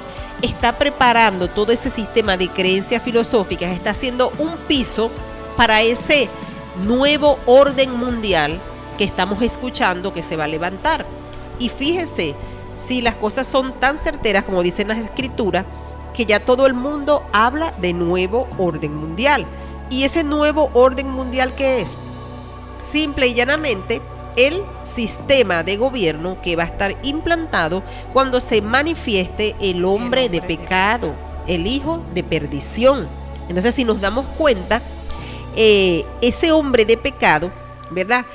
Va a venir a estar, a promover prácticamente lo que es el relativismo. O sea, que él no va a pensar que no va, las personas no van a creer que hay una verdad. Van a rechazar la verdad, van a rechazar la Torah. Y por eso es que este hombre se le llama el inicuo, porque es un hombre que no tiene Torah, que no tiene instrucción, que se levanta contra la instrucción del Eterno. Ese es el anti-Mesías. Entonces, maestra, de- partiendo de esto que usted nos está explicando, podríamos decir que hay cosas, hay puntos o hay cosas muy significativas y características que nos van a permitir identificar dónde está el anti, o sea, cómo está operando ahorita el anticristo o cómo está operando ahorita todo lo que es la influencia de todo lo que estamos viendo como una plataforma a lo que se va a oponer a lo que es de Dios y a lo que es culto hacia Dios. Ya se está preparando en lo, vemos ahorita actualmente y en Mateo 24 me llama mucho la atención porque el Señor fue claro cuando dijo que veríamos guerras, que escucharíamos rumores de guerra y ahorita estamos viendo cómo las naciones se están preparando, alistando para guerra. Vanessa, maestra, hay muchas guerras ya. eh, está desatada. El Señor dice que tengamos la mirada puesta sobre la higuera, sobre su nación, la nación de Israel. Y vemos que precisamente la nación de Israel está ahorita en guerra, en guerra y se están levantando muchas naciones, se están uniendo a Palestina y vemos todo este escenario. ¿Qué, qué puede darnos, qué nos indica este escenario? Porque usted que me está escuchando y está viendo las noticias, tiene que poder entender las noticias a la luz de la escritura. Por eso estamos basándonos en Mateo 24, donde están las señales, para que usted pueda ir viendo a la par lo que se va cumpliendo y vaya preparándose para poder identificar cuando todo esto venga. Nosotros sabemos que debemos ver todo esto que dice allí. Ya estamos viendo guerras, rumores de guerra, ¿verdad? Pestes, terremotos. Y hay, y hay algo más. Ya en la actualidad muchas veces no sabemos si los- las cosas que están sucediendo son naturales o son provocadas. Entonces allí está también el problema. Y vean que ya nosotros estamos entrando en una era, lo que llaman de la inteligencia artificial. Y vemos en el cielo hologramas y las personas están siendo engañadas con esto. Porque hay hologramas en el cielo y piensan que son realidades. Y por eso es que habla que muchas cosas van a estar pasando. Y por aquí hay una, una noticia, por cierto, de Islandia que dice que declara estado de emergencia luego de producirse al menos 1.400 terremotos en menos de 24 horas. Entonces, fíjense, esas cosas no son normales. Nos damos cuenta, hay un proyecto para hacer todo esto, para provocar huracanes, para provocar lluvias, para provocar terremotos. Que fue el mismo proyecto que utilizaron ahora cuando sucedió lo que sucedió allí en Hawái. Sí. Y Es el mismo proyecto que provocó, produjo lo que sucedió ahora hace poquito en Cancún. Sí, señor. Entonces, por eso es muy importante que nosotros podamos entender dónde estamos parados ahorita y que, como dice la escritura aquí, como decía Pablo, que nadie os engañe, que nadie nos turbe y que nadie nos mueva de lo que hemos creído. ¿Por qué? Porque precisamente estábamos hablando, estabas comentando acerca de los hologramas y me pareció muy particular que en el pueblo, en la tierra de Israel, están saliendo manifestaciones o visiones en los cielos de algo que pudiera hacer, hacerse ver como la figura de Yeshua o como la figura de ángeles subiendo desde la tierra hacia el cielo. Y las personas lo están creyendo. Sí, señor. Y la tecnología va hacia allá y por eso es que muchos van a ser engañados. Y vean algo, este hombre de pecado, que es esta señal que dice que después que Él se manifieste, ¿verdad? Entonces allí donde estamos cerca, nosotros, allí, sí podemos decir nosotros que la venida está cerca. Cuando el hombre de pecado se manifieste, estamos a tres años y medio, porque eso va a ser en ese periodo, a la mitad de la tribulación. Y muchos han confundido, o sea, les digo esto por qué, porque muchos han confundido la tribulación con la ira. La tribulación no es el juicio de Dios, no es la ira de Dios. La tribulación es un tiempo que realmente está destinado para que nosotros pasemos por ese tiempo porque tenemos que purificarnos como esa novia que tiene que limpiarse. Seremos probados como fueron probados también los grandes seguidores de nuestro amado Yeshua. Porque era muy cómodo una posición de que nos vamos a ir, vamos a escapar y no vamos a demostrarle a nuestro amado Yeshua nuestro amor, sino que nosotros saldremos de aquí y es importante que podamos hoy abrir el oído y que el Espíritu haga un efata en los corazones y podamos escuchar. Porque hablábamos de ese hombre inicuo, de ese hombre que será posesionado literalmente por el enemigo, porque será un hombre que tendrá un poder sobrenatural, ¿verdad? Estará dominando todas las naciones. Estamos hablando de un dominio total, de un dominio que va a tener una sola religión, una sola moneda y usted lo tiene que ir viendo ya en casa, ya usted tiene que estar alerta. Vendrá una sola moneda, vendrá un solo gobierno, habrá una sola instrucción. Entonces, imagínese en la, en la posición en que va a estar el pueblo de Dios en este tiempo, cuando nosotros empecemos a ver un hombre dominando que se revela ante Dios, se revela eh, a, la, a la autoridad del Señor, a sus leyes, y nosotros en medio de esto, ¿qué hacer?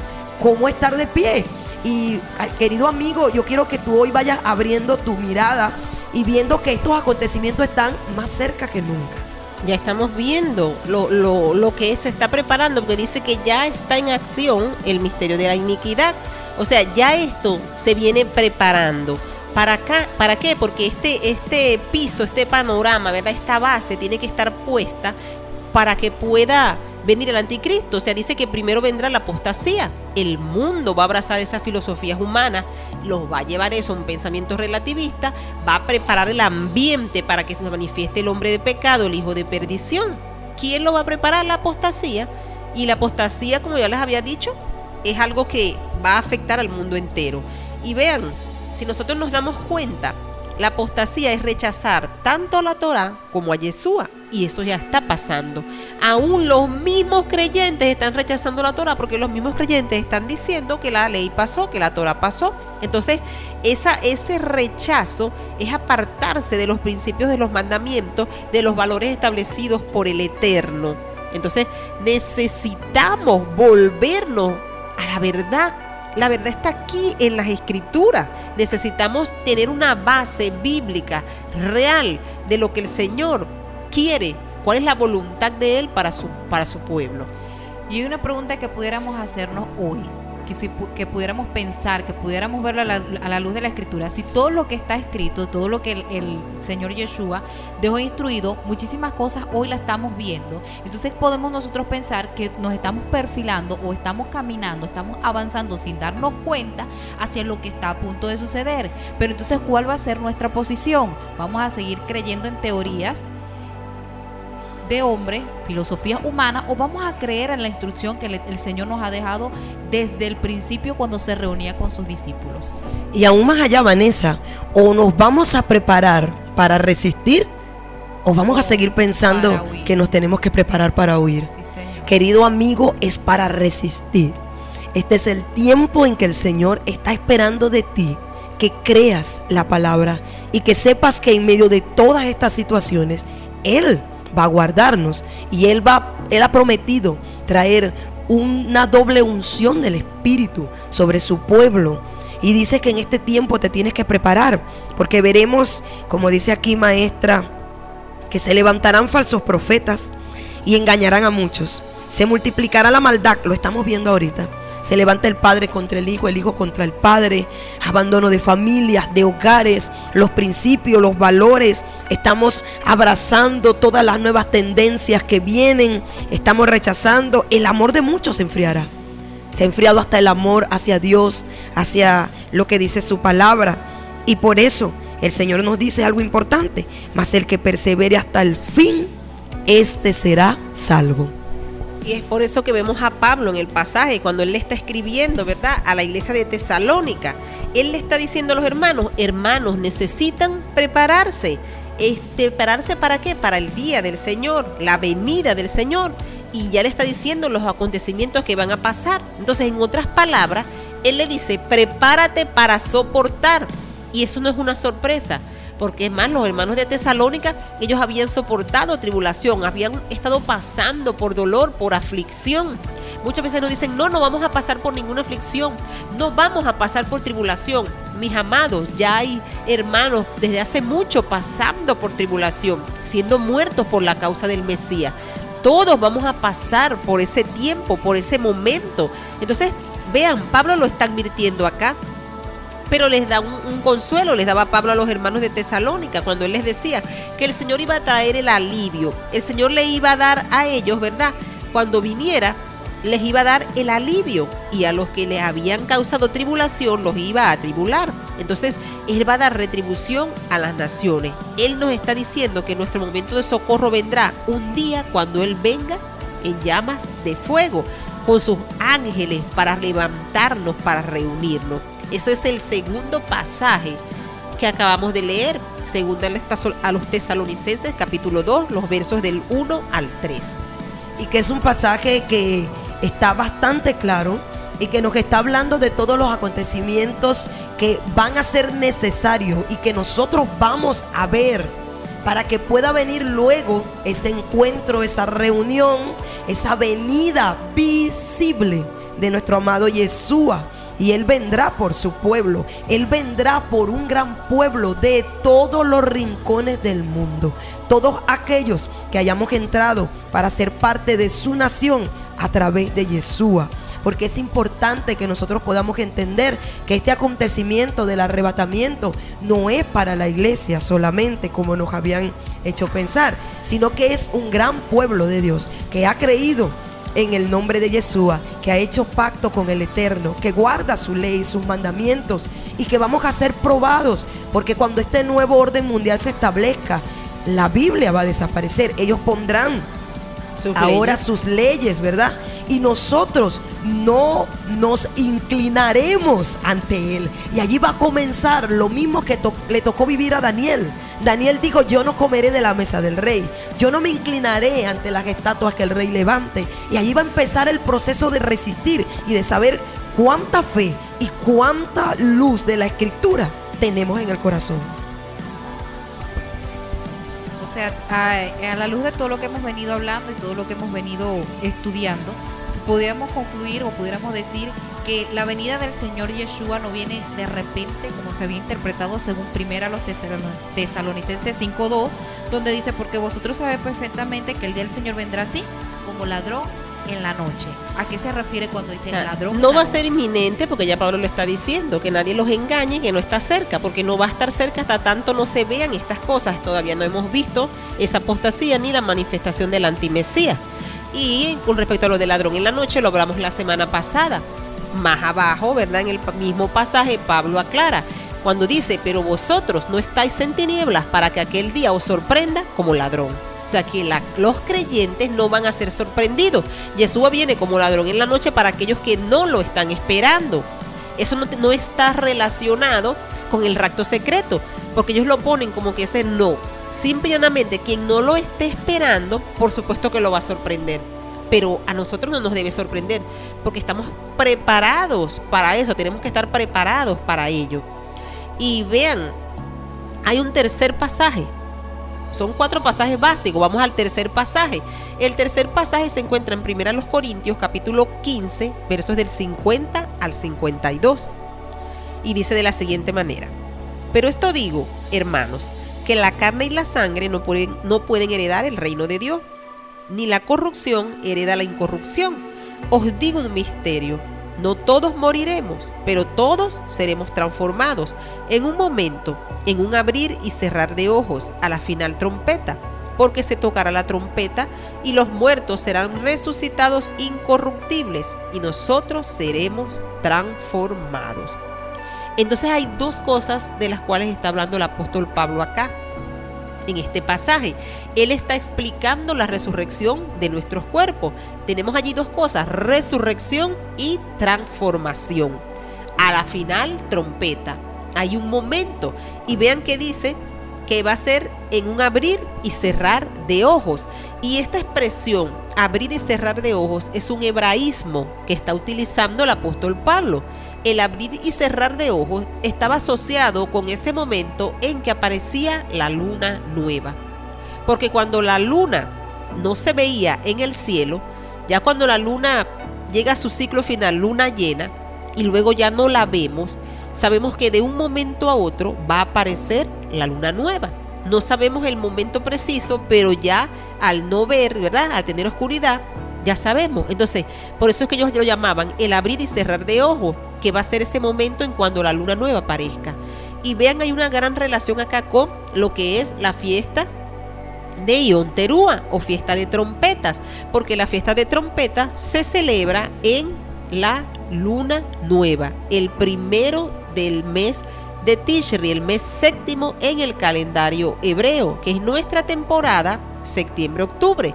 Entonces por eso es que las fiestas del Eterno son proféticas, son sombras, ¿verdad? De lo que va a acontecer, de lo futuro. Y desconocemos de las fiestas del Eterno. Y nos está haciendo una referencia, la final trompeta. Esa es la trompeta, ¿verdad? Que se tocaba allí en Ionterúa, que anunciaba que el rey venía. Esa es la trompeta a la cual Pablo se está refiriendo y ese es el abrir y cerrar de ojos, ese momento en que la luna nueva sale y es esa, ese momento de Yom Terúa cuando se anuncia la venida del rey. Y mira que los ojos estarían puestos sobre el cielo, ¿verdad? Porque el que tenía la, la función de anunciar, todo estaba en oscuridad y estaban esperando solamente que la luna se dejara ver. Y por eso es que nosotros tenemos que conocer las temporadas. Usted tiene que tener los ojos puestos ahorita en las escrituras para que usted pueda entender que cada panorama va a ir poniendo esta situación más en negro. Porque dice que con tantos ataques, tantas contaminaciones de la guerra y todo esto, ¿cómo estaremos nosotros para ese tiempo? Sí, el cielo va a estar conmocionado. Y por eso es que la señal se va a ver, va a ser como un relámpago, como lo anunció Yeshua, ¿verdad? Como un relámpago que sale del oriente y se muestra hasta el occidente. ¿Quién no ve un relámpago? No hay nada allí que sea escondido, va a ser totalmente visible. Y vean que en el pasaje Pablo está explicando esta resurrección de los cuerpos. Él dice que vamos a revestirnos de inmortalidad, ¿verdad? Dice que lo incorruptible, perdón, lo corruptible se vestirá de incorrupción entonces, cuando Él venga, los muertos en Yeshua serán resucitados y luego los que queden, ¿verdad? Serán transformados. Pero ¿cuándo ocurrirá esto? Dice que va a ser a la final trompeta. Ahora, cuando usted compara este pasaje con el pasaje de Mateo 24, ¿verdad? Y también con primera los tesalonicenses 4, los versos del 13 al 17, que es el cuarto pasaje que vamos a leer, nos damos cuenta que tanto Pablo como Jesús, ¿verdad? Como Yeshua, estaban hablando de la misma trompeta.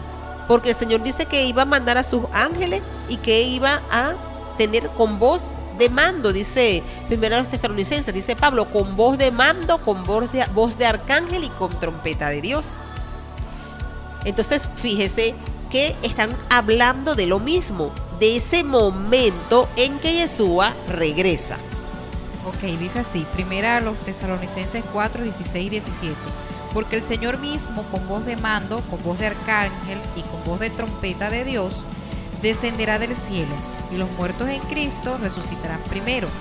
Luego nosotros, los que vivimos, los que hayamos quedado, seremos arrebatados juntamente con ellas en las nubes para recibir al Señor en el aire. Y así estaremos siempre con el Señor. Es decir, hay una gran recogida.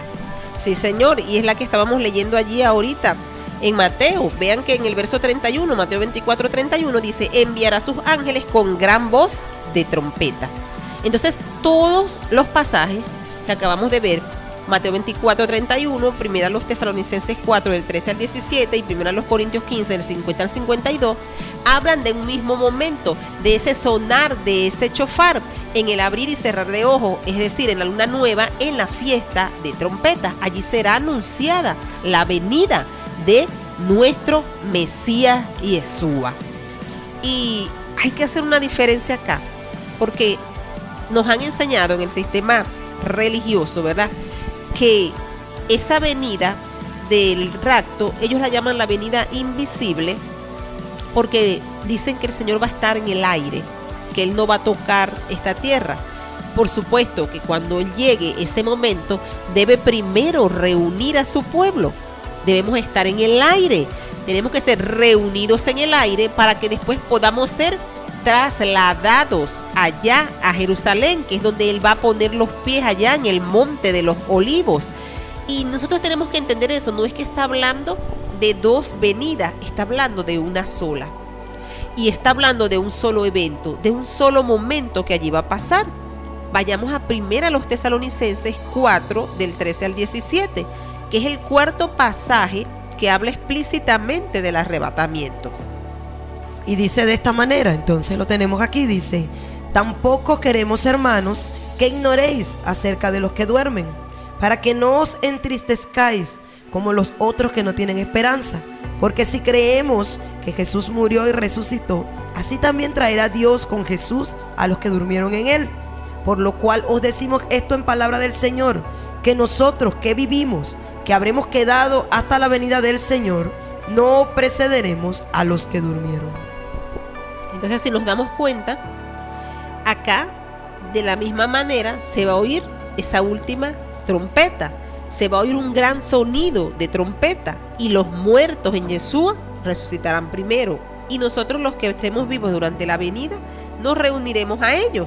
Entonces, cuando el Señor reúna a los dos, a tanto a los muertos en, en Yeshua como a los que están vivos, al final de todo lo demás, Él lo pone, vean que Él pone el final solo después de que los muertos resuciten. O sea que la resurrección de los muertos es un suceso realmente que ocurre al final. Y la Biblia es clara y especifica estas resurrecciones. Cuando el apóstol Pablo nos habla allí en Primera los Corintios, él dice el orden de las resurrecciones, cómo va a pasar todo. Y nosotros no podemos, mis amados, ignorar este orden que el Señor está dando, porque por algo Él lo anunció, porque Él no quiere que nosotros seamos engañados. En Primera los Corintios 15, 20 dice el orden. El verso 23 dice, pero cada uno en su debido orden. Cristo, las primicias. Luego los que son de Cristo en su venida. Luego el fin, cuando entregue el reino del Dios y Padre y cuando haya suprimido todo dominio, toda autoridad y todo poder. Ya la resurrección de nuestro Mesías, que era la primicia de los que durmieron, ya pasó, ya sucedió. Ahora falta la resurrección porque dice, luego los que son de Yeshua en su venida. La resurrección de esos muertos, dice bien claro, va a ser en su venida. No dice que va a ser en el rapto secreto. Entonces, si, si no aparece acá una resurrección en el rapto secreto, ¿de dónde la inventaron? ¿O cómo nosotros alteramos este orden de esta de primera los Corintios 15, 23, cuando nos está diciendo cómo va a ser cada cosa, dice en su debido orden. Cristo las primicias, luego los que son de Cristo en su venida. Allí está la resurrección que falta. Ahora cuente usted, si usted dice que hay un rapto secreto, allí va a haber una resurrección. ¿Dónde está esa resurrección acá? Entonces, si usted mete esa, entonces tenemos tres y estamos alterando el orden bíblico y estamos añadiendo a las escrituras. Y en Apocalipsis hay una advertencia clara sobre eso. Exacto, y en Deuteronomio, ya desde la Torah, que nosotros no podemos añadirle ni quitarle. Entonces, realmente cuando estudiamos las escrituras nos damos cuenta que el rapto pretribulación, el rapto secreto que llaman pretribulación, es una un invento, una teoría, una fantasía. Y es una salida fácil, un escape fácil a esta situación que Yeshua nos está presentando para que nosotros podamos eh, fortalecernos. Porque mis amados, la tribulación tiene un propósito. Y el propósito es prepararnos a nosotros los creyentes. Si nosotros los creyentes no fuésemos así como dice, no vamos a, a sufrir absolutamente nada, nosotros no vamos a pasar por ninguna tribulación, estaríamos engañándonos, porque el mismo Yeshua nos advirtió de que en el mundo tendríamos muchas aflicciones. Entonces, Y así mismo nos habla el libro de Apocalipsis cuando dice quiénes son estos. que han salido de la gran tribulación. Son los que han salido de la gran tribulación. Esos son aquellos que guardaron los mandamientos y creyeron en Yeshua. Esos somos usted y yo. Y allí se nos presenta un problema, Nadiuska, porque nos han enseñado que Mateo 24 uh, es para, para los judíos. Hay una parte que es para la iglesia, una parte que es para el pueblo judío.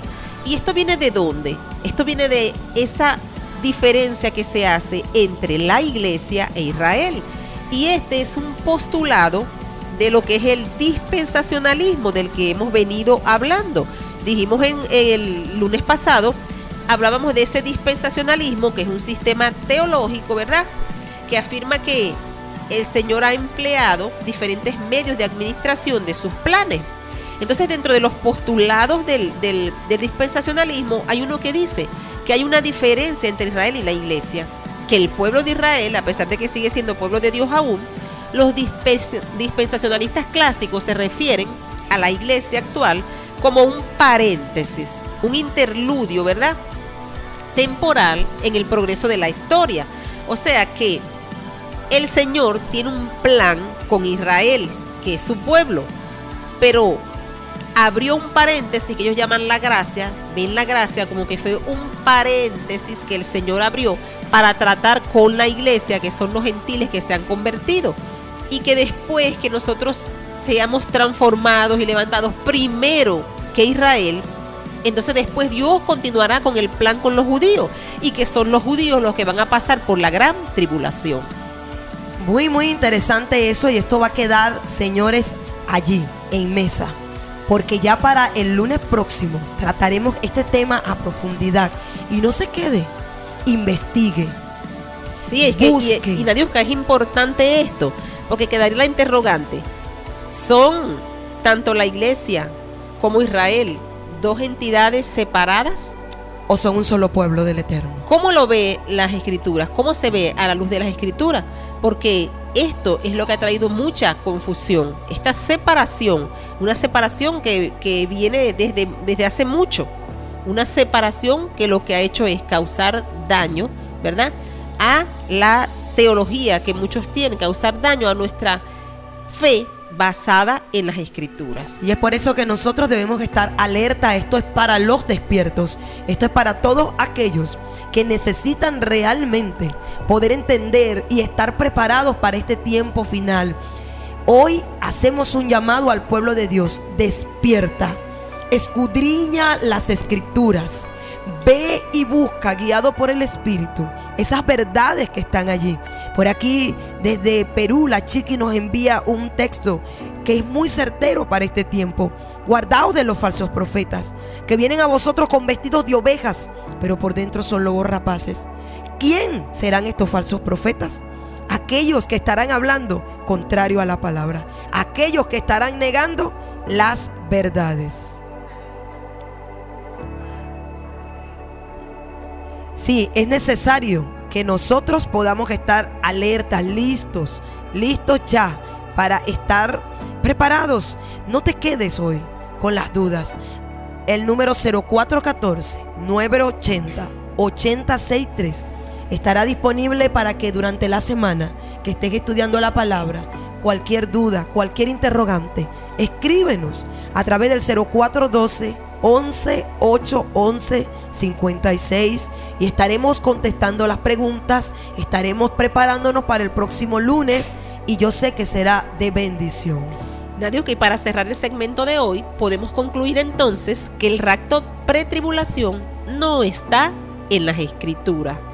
Se puede insinuar, se puede inferir, lo puedes proyectar a conveniencia, ¿verdad? En el texto, pero no lo vas a encontrar en ningún texto. Entonces tenemos que escudriñar para que no seamos engañados. Entonces, ya para la próxima semana, usted que nos, está, que nos estuvo escuchando durante toda esta programación puede estar participando a través de todas las preguntas, las inquietudes, las dudas. Sabemos que no es fácil porque hemos estado aprendiendo desde un punto de vista totalmente eh, eh, errado pero ahora vamos a empezar a conocer las cosas desde un punto de vista totalmente bíblico, a la luz de la escritura. Y con esto no estamos juzgando, no estamos señalando, simplemente queremos aprender y también queremos que todo el pueblo de Dios aprenda y crea en lo que, en lo que la palabra, en lo que la instrucción aplica. Así es, mis queridos amigos, hemos llevado todo a la luz de las escrituras, así que cualquier duda, no te quedes con ella. Y por aquí tenemos un audio de nuestro hermano José Gregorio Marcano, quien también está full sintonía y ha estado al pendiente de cada petición de oración. Y que el Eterno les bendiga a todos. Está hermosa. Aquellos radio escucha que en esta noche estamos deleitándonos con una enseñanza hermosa y más que una enseñanza hermosa es algo en la cual tenemos que eh, atender a lo que el Padre nos está enseñando. Es de menester, amados hermanos y amigos que nos escuchan, que estemos deponiendo nuestros corazones en que si es así como me enseñaron, así me quedo, o pensar en escudriñar y volverme otra vez a la escritura, a volver otra vez a estar hojeando lo que realmente enseña la palabra y no lo que nos ha enseñado por mucho tiempo las dogmas y la teología del hombre. Amados, que el Eterno le bendiga y que esta grandiosa y poderosa enseñanza de esta noche nos permita reflexionar y meditar en lo que en este tiempo se nos está revelando, se nos está enseñando, porque el tiempo es corto. Mucha paz y que el Eterno les bendiga a todos. Amén. Igual bendiciones para mi querido hermano José Gregorio. Es muy importante su mensaje en esta noche. Vamos a escudriñar la palabra. Vamos a pedirle al Eterno que nos guíe. Ore usted en casa. Busque. Pídale al Señor llévame a tu luz. Así lo dijo el salmista en el Salmo 119, el versículo 105. David dijo, lámpara es a mis pies tu palabra y lumbrera a mi camino. ¿Quieres tener un camino recto? Un camino que cuando se desaten todos estos acontecimientos, tú no te desvíes, tú entiendas que vas derecho y hacia adelante, hacia el encuentro con el Eterno. Entonces tienes que escudriñar la palabra y poder decir, como dijo el salmista, yo necesito esa lámpara en mi camino. Levántate en este tiempo para estudiar la palabra, para orar y para derribar todo argumento humano y venir y traer todos los pensamientos cautivos a la obediencia y a la escritura. Bueno, mi querida maestra, gracias por todo el conocimiento que tú nos has traído hoy y lo que sigues enseñando. Pedimos al, al Padre Eterno que pueda llenarte cada día más. A mi hermana Vanessa, que hoy estuvo en el panel y que seguirá estando con nosotros el próximo lunes, porque el próximo lunes seguiremos, estaremos estudiando las escrituras, estaremos llevando esa pregunta que quedó al aire y preparándonos para ese encuentro con nuestro amado Yeshua. Sí, Señor, así que chalón para todos, me despido y el próximo lunes estaremos continuando con esta enseñanza. Así es. Bueno, pastor, también para que te despidas de toda la audiencia, ya cuando estamos culminando, cuando ya hoy agradecemos al Eterno por permitirnos llegar hasta sus hogares, hasta sus casas, desde todos los lugares donde nos están escuchando. Preparémonos para poder resistir en el día malo y habiendo estado firmes y acabado todo podamos encontrarnos con nuestro amado Yeshua, al que esperamos. Así mismo es, Nadiuska, y bueno, la invitación es para el día jueves a las 7 y media de la noche. También estaremos el día sábado a partir de las 7 y media de la mañana. Y bueno, continuamos con esta serie, estos episodios que se han hecho para la luz, para que salga todo a la luz, para que donde está Yeshua, toda tiniebla, toda oscuridad se dispersa y es el momento de aprender, de aprender por medio de las escrituras y bueno, que el Eterno les bendiga, agarren estas herramientas porque es muy certero. La palabra de Dios es como una lanza que va directo al blanco y entonces vamos a ir buscando poco a poco de, de esa palabra. Así es, así que bueno, agradecidos de todos ustedes, agradecidos de todos los que nos escucharon a través del enlace satélite, a todos aquellos que hoy estuvieron atentos, los que desde sus hogares empezarán a escudriñar la palabra. Es un momento para despertar, es un momento para escuchar la voz de nuestro amado Yeshua. Es el momento de que el pueblo de Dios se empiece a preparar para los grandes acontecimientos que vendrán y no tener temor porque sabremos que cada vez que veamos un acontecimiento cumplirse, está más cercana esa venida, ese encuentro, esa reunión que Él nos prometió en su palabra y que nos dejó claro todo lo que ha de pasar. Bueno, un abrazo fuerte para todos. Esto fue Portavoz, una voz de esperanza alcanzándote a la distancia. Shalom y bendecida noche.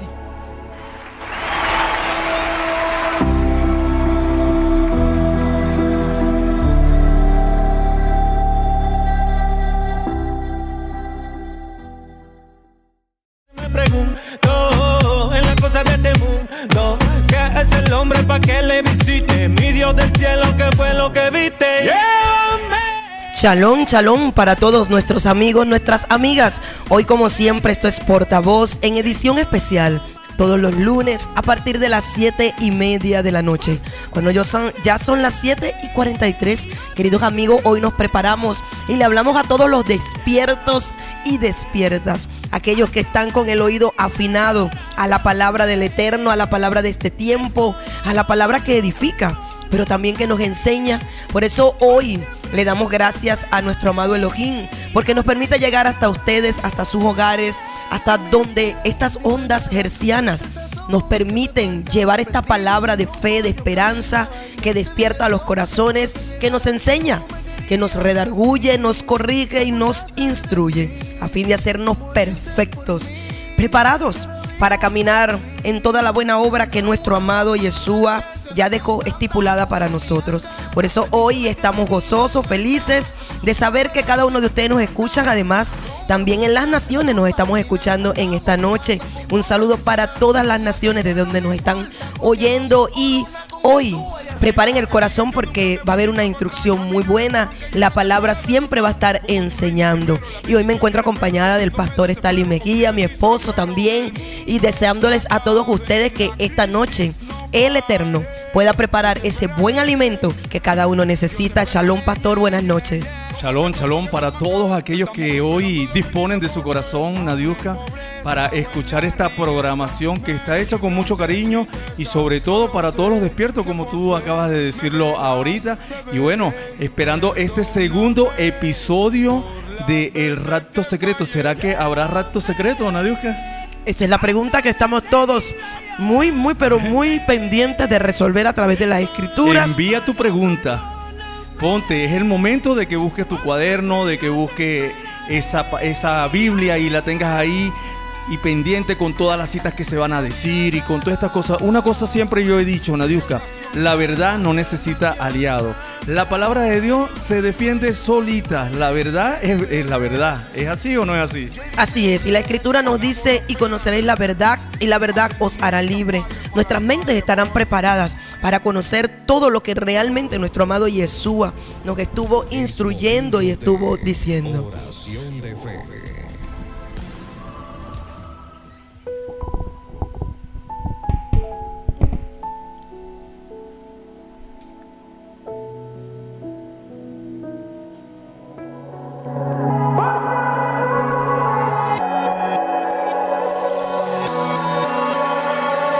Quiero que sea lo primero, aunque siendo sincero, no cumplo lo que quiero. Muchas veces me mero y siento que no puedo, siempre te fallo, pero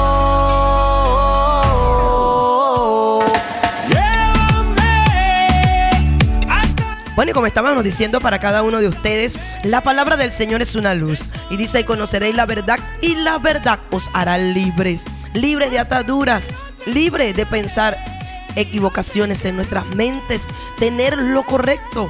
Por eso dice que nos guía a toda verdad. En el libro de Romanos, el apóstol Pablo, en el capítulo 13, a partir del versículo 11, nos dice algo muy hermoso y que cada uno de ustedes hoy debe tener ese oído abierto, ese oído atento, como decíamos el lunes pasado, que haya hoy un efata. Esa fue la palabra que usó nuestro amado Yeshua cuando abrió los oídos del sordo. Les digo efata, que es abre, abre los oídos, dando una orden. Y sé que en esta noche también Él está abriendo los oídos, abriendo los corazones, derribando las fortalezas, derribando los argumentos que muchas veces nosotros tenemos en nuestra mente. Y el libro de Romanos en el capítulo 13, versículo 11 dice, y esto, conociendo el tiempo, que es ya hora de levantarnos del sueño, porque ahora está más cerca de nosotros nuestra salvación que cuando creímos. La noche está avanzada y se acerca el día. Desechemos pues las obras de las tinieblas y vistámonos las armas de la luz. Y dice, ahora está más cerca de nosotros nuestra salvación. Así que a levantarnos del sueño. Por eso hoy el llamado es para los despiertos, para todos aquellos que están, como dijo nuestro amado Yeshua, pastor, a los discípulos, cuando les digo orad y velad. Y así mismo es. Y orar, bueno, eso es lo que nos puede mantener despiertos y nos puede quitar toda venda que muchas veces nos los ponemos y no nos damos cuenta porque lo practicó mi abuela, mi abuelo, el tío, la tía y eso va pasando de generación en generación, pero ha llegado el momento de despertar. ¿Por qué? Porque ahí está una palabra, ahí está una palabra que se defiende sola, ahí está una palabra que está esperando que tú le pidas al Señor que profundices para que Él te pueda dar lo que Él te quiere dar. Y sobre todo, Nadiuska, en este momento es necesario que estemos reunidos porque esto no se puede, esto hay que discutirlo o hablarlo con, alguien. Mira, es verdad o es mentira y empezamos a, analizar, analizar, tener un celá, examinar paso a paso. No nos quedemos con lo que diga el hombre. Vamos a que a buscar esa verdad, a profundizar, como dice la palabra también en Juan. Yo los yo les he dicho estas cosas para que en mí hayan paz. En este mundo afrontarán aflicciones, pero anímense, yo he vencido al mundo.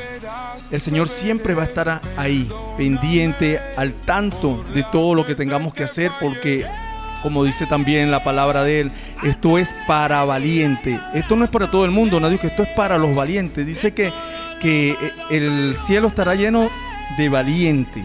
Y es lo que, lo que estamos buscando en estos tiempos. Maravillosamente el, el Rúa, el Espíritu, nos guía. Y eso es lo más importante. Cuando el Espíritu te guía, tú sabes que vas a la verdad. Por eso usted tiene que tener a la palabra de Dios, la instrucción, ese manual de vida, esa luz que te va a llevar, que te va a guiar. Por eso hoy te invito, llama al vecino, al amigo, comparte el enlace. Ya por allí tenemos, ¿verdad? Nuestro enlace. Ya por ahí tenemos el enlace, compártelo, porque es necesario que todos puedan oír realmente lo que está sucediendo, lo que está pasando, cuáles son los tiempos que estamos viviendo. Estamos viviendo tiempos finales, estamos viviendo profecías, estamos viendo todos los acontecimientos de los cuales nos habló nuestro amado Yeshua. Por eso es necesario estar despierto. Hoy cada uno de ustedes puede hacer sus preguntas. Hoy va a ser un programa muy hermoso donde vamos a estar paso a paso escudriñando la escritura. Por eso hoy a través del 0414 980 863 0414 980 863 y a través del 0412 11 811 56 0412 11 811-56. Tú podrás por allí hacer tus preguntas, enviar tus mensajes, enviar tus peticiones de oración, porque está también un escuadrón de oración que está siempre, siempre presto para orar, para clamar por cada situación que tú tengas, si hay enfermos. Hoy es un momento oportuno para acercarnos al Señor, confiando, creyendo. Un saludo a nuestra hermana Luisana Ruiz quien está al frente del Ministerio de Intercesión, nuestro hermano José Gregorio Marcano, nuestra hermana Carmen Rosa, Luisa, Amado, y así un gran ejército de hombres y mujeres que se han levantado en este tiempo para orar, para clamar, para llevar la palabra. También lo puedes compartir a través del enlace a tus familiares que están fuera del país, porque es momento de que la palabra se oiga en todas las naciones. Así dice la escritura, que en los últimos tiempos la palabra estaría llenando el mundo entero, sería predicada en todos los lugares. Y la puedes encontrar a través de enlace satélite 1003 FM punto radio 321.com. Ahí está, también lo puedes encontrar este enlace en el estado del 0414-980-863 para que tú lo compartas con tus familiares, para que tú puedas también ser ese portavoz en esta noche, llevando palabra de vida y llevando esa enseñanza que tanto necesitamos. Quiero enviar un saludo a los que ya están en sintonía. Ya hay muchos en sintonía, ya nos hacen conexión, ya desde México, desde Perú, desde Ecuador. Mucha gente ya está en sintonía, igual desde nuestra ciudad. Por eso no te quedes callado en esta noche. Envía tu mensaje, levanta tu voz. Es un momento hoy de aprender. Aprender, oír, escudriñar y hacer preguntas, pastor. Cuando no entendemos algo debemos preguntar. Sí, no nos podemos quedar callados. Debemos preguntar todas las inquietudes, todas las cosas, porque es ahí donde viene ese aprendizaje, donde puede llegar la sabiduría. Hay que, hay que orar. Ahorita, ahorita vamos a poner eh, este, este, este programa en la oración en manos de Dios para que se esté cayendo toda ceguera espiritual y para que el Señor esté enviando espíritu de sabiduría para que sea revelada todas las verdades que siempre estuvieron ahí, pero por falta de, no, por falta de qué, de sabiduría, no, no la habíamos tomado, pues, pero ahí están esperando por ti, esperando por todo aquel que quiere profundizar y que quiere aprender en las cosas del Señor. Así es, por eso es que hoy debemos tener el corazón listo y preparado, la Biblia a la mano, el cuaderno, tu celular para que hagas las preguntas por lo que no estés entendiendo. No te quedes con la duda. Hoy es un momento maravilloso. Estaremos con la maestra Arelina Ruiz, quien también estará con nosotros, nuestra querida hermana y amiga Vanessa González. Hoy habrá un gran panel donde todos estaremos estudiando la palabra, que es la que nos da vida y la que nos da luz en este tiempo. Sí, y esto es algo, Nadiuska, que, que es humildemente porque el Señor se va revelando a las personas, cada quien a su tiempo. Y lo más importante es que podamos aprender y como dice la palabra también, que Él no la puso muy lejos en el cielo para que no la, para que no la pudiéramos alcanzar, no la puso debajo de la tierra, sino que está aquí, en este momento está aquí, está llegando a tus oídos. Dice que por el oír es que puede venir la fe, por el oír, Shemak Israel, la obediencia es lo que está pidiendo el Señor en todos los tiempos y sobre todo en este tiempo. Busquemos más del Señor, busquemos peleemos por la familia, porque mira, espiritualmente, Nadiuska, es que se ganan las batallas. Primero sucede en el cielo y después lo podemos ver aquí terrenalmente. Y bueno, ahora sí, ahora sí todo lo que estamos esperando, vámonos a un momento con la oración. Es momento de oración de fe.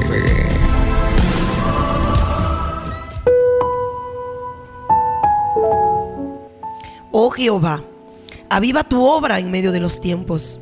En medio de los tiempos hazla conocer. Y en la ira, acuérdate de la misericordia.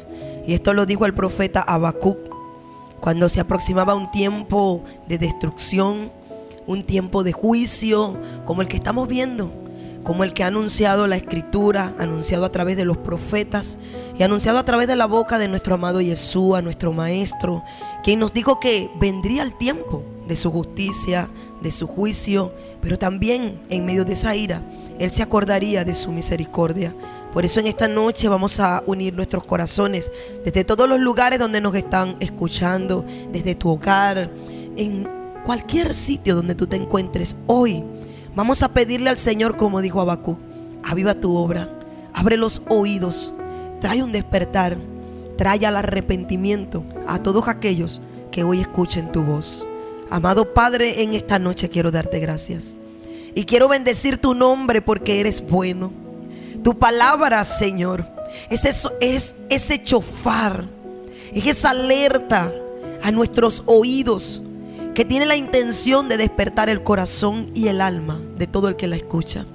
Por eso te pedimos que hoy los corazones estén abiertos, estén afables, para que la buena semilla pueda entrar y pueda dar fruto, para que hoy la obediencia pueda entrar en las vidas, que tú puedas hoy guiarnos a toda verdad. Que tu Espíritu Santo pueda estar guiando cada enseñanza, cada palabra y que hoy cada persona pueda tener el interés, el amor, ese oído abierto, haya ese efata en sus vidas para escuchar tu voz. Hoy pedimos que envíes espíritu de sabiduría y de revelación, que alumbres los ojos del entendimiento, Señor, para que podamos ver cuál es la esperanza a la que tú nos has llamado, cuáles son las riquezas en gloria que tú has preparado en ti, amado Yeshua, y que el mismo espíritu poderoso que te levantó de los muertos, sea el que hoy comience a levantar, a despertar del sueño, del letargo, a sacarnos, Señor, de las tinieblas a tu luz admirable. Y que podamos conocer las escrituras y que podamos entender que estamos en un tiempo profético donde necesitamos volvernos a ti, conocerte, volvernos a tus mandamientos, a tus estatutos, a tus preceptos, Señor.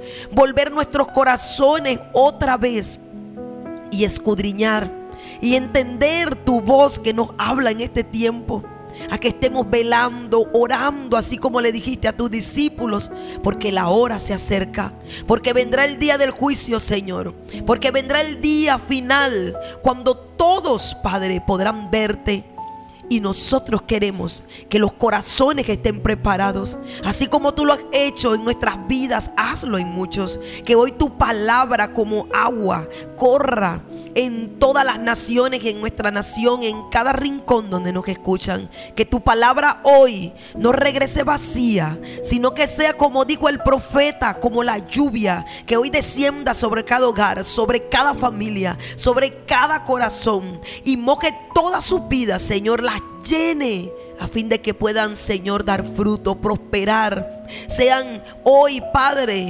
vueltos a la vida aquellos que han estado en depresión, en tristeza, en angustia, los que han tenido cargas pesadas, hoy tú puedas darle las fortalezas también a ellos. Puedas ayudar, Señor, en la necesidad.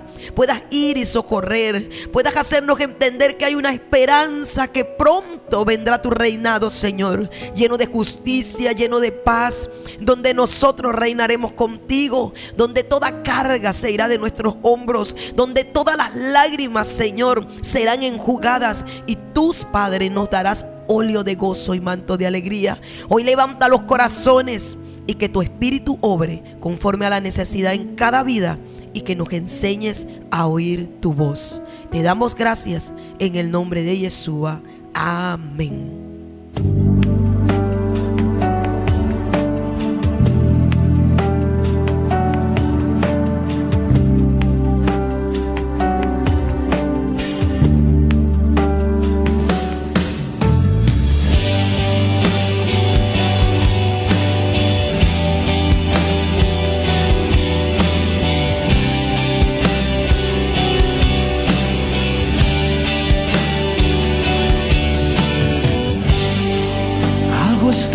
Cayendo aquí.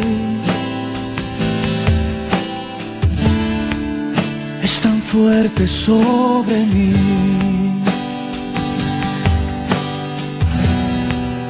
Mis manos levantaré.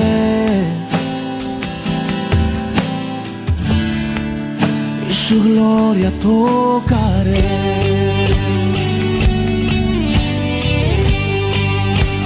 Está cayendo aquí.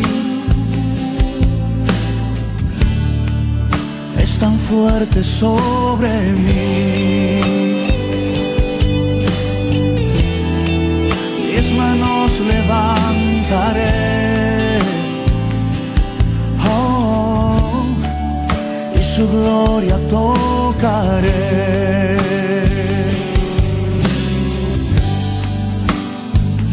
Está cayendo.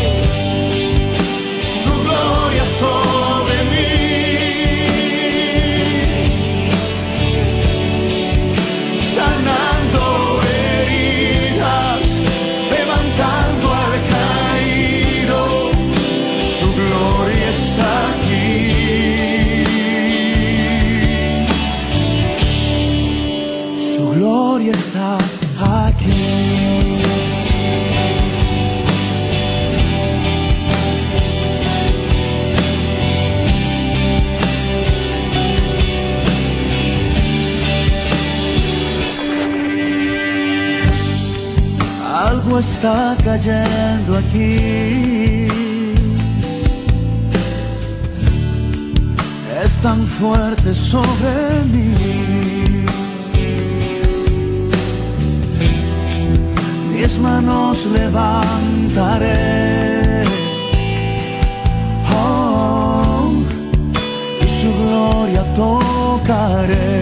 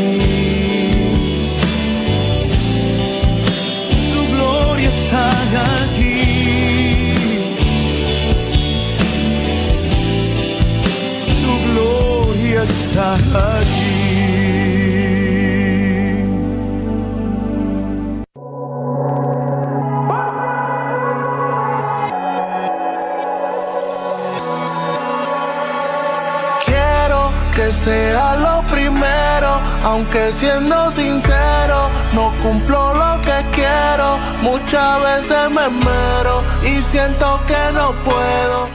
Bueno, y cuando son las 8 y 5 de esta hermosa noche, seguimos con mucho más. Esto es Portavoz, una voz de esperanza alcanzándote a la distancia. Hoy con el corazón lleno de gozo, estamos llegando hasta ustedes, hasta sus casas, hasta sus hogares, hasta las naciones. Hoy quiero dar un saludo con mucho cariño, con mucho amor, a quien llamamos cariñosamente Chiqui, a Mariani Natera, que nos está escuchando desde Perú. Hoy queremos darte, mi hermana, desde acá nuestro abrazo fuerte y decirte como dice la palabra, mira que te mando que te esfuerces y seas valiente, no temas, no desmayes, porque Jehová tu Dios está contigo donde quiera que tú vayas. Él te guarda allá en Perú donde estás, guarda a tu niño, guarda a tu esposo.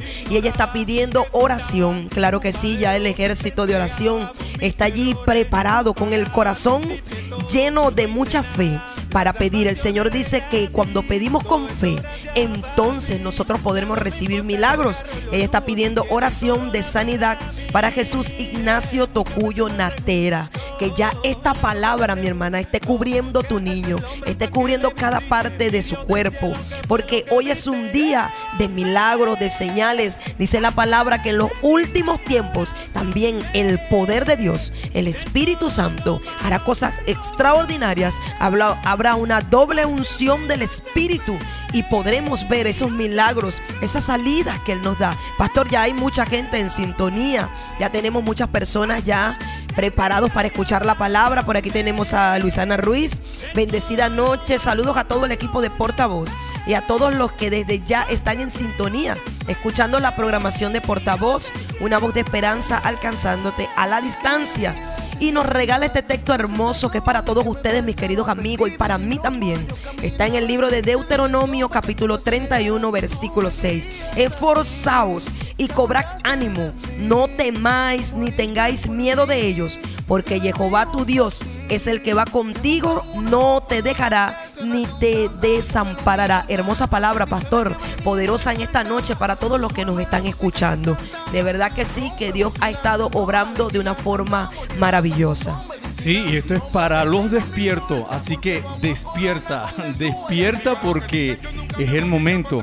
Mira, hemos estado dormidos por muchísimo tiempo, pero es el momento de que debemos estirarnos, que debemos despertar esa, esa, esas revelaciones, esas cosas que Dios tiene preparado para ti, para tu familia. Muchas veces nos las dejamos robar las oportunidades, Nadiuska, porque estamos dormidos, porque no estamos en los tiempos de Dios, estamos desfasados de los tiempos y perdemos muchas bendiciones. Pero hoy te digo, despierta, despierta, porque es una generación que tenemos que pelear por ella. Así es, despiértate tú que duermes y levántate de los muertos y te alumbrará Cristo. Y esta palabra es maravillosa. Estar despierto es estar sobrio, es tener todo nuestro, nuestra mente, nuestro corazón, todo preparado para poder ver, para poder oír, para poder entender. Cuando tú estás sobrio, estás en equilibrio. Y hoy es necesario que los corazones que estén sobrios debemos estar preparados. Tenemos que saber lo que está pasando en la actualidad. Hay muchas noticias recorriendo el mundo. ¿Qué vamos a hacer? ¿Nos vamos a atemorizar? El Señor dijo que en los últimos tiempos oiríamos de guerra, de rumores de guerra. Se levantarían el anticristo, falsos profetas y nosotros no podemos atemorizarnos porque ya sabemos todo lo que nos está advirtiendo nuestro, nuestro amado Yeshua. Por eso hoy es el momento de preguntar todo lo que necesites saber. Hoy hay una palabra para edificar, hoy hay una palabra para despertar los corazones, traer bendición y poder llevar a las personas realmente a escudriñar, como dice la palabra, que no debemos estar dormidos, velar para no caer en las trampas del enemigo. Así mismo es. Mira, nadie que también dice, queridos hijos, no amemos de palabra ni de labios para afuera, sino con hechos y de verdad. El Señor hoy nos está llamando a la verdad, a la verdad que nos hace libre, a la verdad que rompe yugo, que rompe cadena, a esa verdad que está ahí y que por mucho tiempo no nos habíamos dado cuenta. Pero hoy está llegando a tu casa, a tus oídos, a tu familia. Así que no pierdas esta oportunidad. No la pierdas. Ya en pocos minutos ya vamos a, a estar con el episodio Número dos. Número dos. Sí, sí.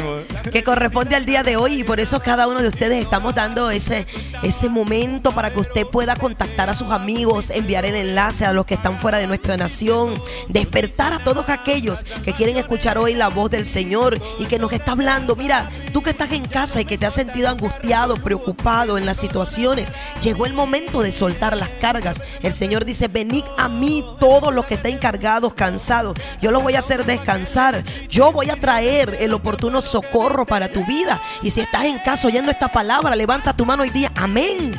Yo la tomo, eso es conmigo. Eso es estar despierto, pastor. Cuando sueltan una palabra que está escrita en las escrituras y que sabemos que es un sí y es un amén. Por eso es que el profeta Habacuc dijo, aviva tu obra. Hoy nosotros estamos así como buscando la leña, ¿verdad? Llevándola al fuego. Avívate, avívate, levántate. La palabra avivar es chaya, que significa vivir, tener vida, mantenerse vivo. Hay un relato que ya fue contado, Nadia, hay un relato que fue contado por Yeshua lo que va a suceder. No lo contó el hombre, no lo contó el vecino, no lo contó el amigo, no lo contó, lo contó el propio Yeshua. Así que afinemos los oídos, afinemos los oídos para todo lo que va a suceder. Y dice también Nadiuca, nada me produce más alegría que oír que mis hijos practiquen la verdad. Aleluya. Somos hijos de Dios, ¿verdad? Él quiere que practiquemos la verdad. y que andemos en la verdad, que no estemos cegados ni velados en este tiempo.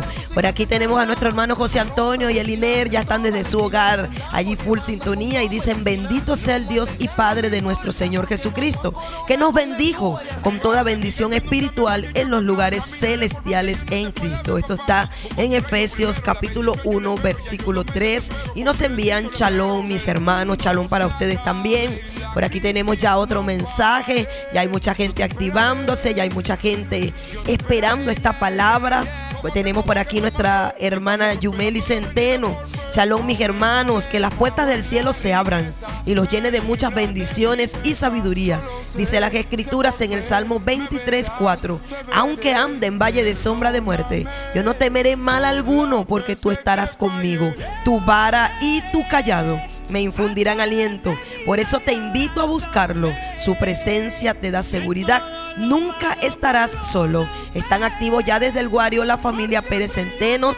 Les amamos nosotros también, mis queridos hermanos. Mira, Nadiuca, y por acá te están respondiendo al mensaje que, que leíste hace rato de la Chiqui. La Ajá. Chiqui está en sintonía desde Perú. Aleluya. Y, y tiene muy buena sintonía, ¿oíste? Te manda a decir amén. Yo también les mando un abrazo gigantesco. Amén, amén. Qué bueno, qué bueno, qué bueno recibir estos cariños. Mira, cómo Dios une a las naciones, cómo Dios nos une en todas las partes que estemos. Siempre eh, con el propósito de Dios se cumplen todas las cosas. Así es, por eso es que cada uno de ustedes debe hoy estar alerta. Hoy la voz del Señor será escuchada. Hoy prepara tu cuaderno, tu lápiz. Hoy empieza, porque sabes, nosotros somos esa generación de la que el Señor habló. Dijo, no pasará esta generación sin que se hayan cumplido estas cosas. Y nosotros somos parte de eso. Yo le decía al pastor estos días y varios hermanos con quien hablábamos, me dan miedo a veces los acontecimientos, pero quiero estar, quiero ver, quiero ver esas profecías cumplirse y quiero ver a mi amado Yeshua regresar, ver su reino, ver su justicia, porque para eso en este tiempo Él nos está llamando. Así que hoy no te quedes, hoy comienza, comienza otra vez a despertar, a encenderte. Si has dejado de orar, comienza a orar. Si has dejado de leer las escrituras, este es el momento para leerlas. Por aquí tenemos nuestra hermana Glenda desde Puerto Colón. Un abrazo para nuestra amada hermana. Bendiciones, mis hermanos. Jehová los siga bendiciendo grandemente. Dice la palabra de Dios en Isaías 54, 17. Ninguna arma forjada contra mí prosperará. Amén. Hay un resguardo, hay una protección para todos los que amamos y permanecemos en obediencia. Dice que el Señor nos defiende. Y así mismo es Nadiuska. Dice que cuando obedecemos al Señor, las bendiciones nos persiguen. Y no nada más en la ciudad, sino también en el campo, en la montaña, donde quiera que estés, por obedecer al Señor, te van a perseguir las bendiciones. Y muchas veces hacemos las cosas totalmente al revés. Queremos una bendición y nos afanamos a esa bendición. Y muchas veces dejamos lo que el Señor nos dice. Mis planes son mejores de los que tú tienes. Mis proyectos son mejores de los que tú tienes. Entonces debemos ponerlo todo en manos de Él para que Él pueda ver qué es lo que nos conviene y qué es lo que nos, conviene. Eh, muchas veces perdemos el tiempo en cosas que no nos van a llevar a nada y simplemente llegan son las consecuencias. Pero cuando obedecemos y ponemos los proyectos y esos planes, te aseguro que vas derecho y hacia adelante. Amén, así es, derecho y hacia adelante. Nosotros no somos de los que retroceden, aun cuando todo parezca perdido, aun cuando muchas veces te falten las fuerzas, párate como Moisés frente al mar, extiende la vara que es la palabra, proclámala y tú verás que comenzará el viento recio, el soplo del Espíritu y abrirá los mares, abrirá las situaciones, te traerá respuesta. Párate de madrugada, ora, clama. Este es un momento de estar orando y velando, oyendo lo que nuestro amado Yeshua nos instruyó en la palabra. Bueno, ya estamos a punto de iniciar. Ya cada uno de ustedes esté listo en casa con la Biblia, con su cuaderno y ya creo que después de esta música, de este maravilloso tema que vamos a disfrutar, entonces estaremos con nuestra querida hermana y maestra Arelina Ruiz, acompañada también de Vanessa González, y estaremos aprendiendo juntos. Así que prepárate para entrar en esas profundidades maravillosas que nuestro amado Elohim ha preparado. Y bueno, lo vamos a dejar con un precioso tema y preparado porque ya comienza el segundo episodio de esta serie hermosa que se ha hecho con mucho cariño para ti.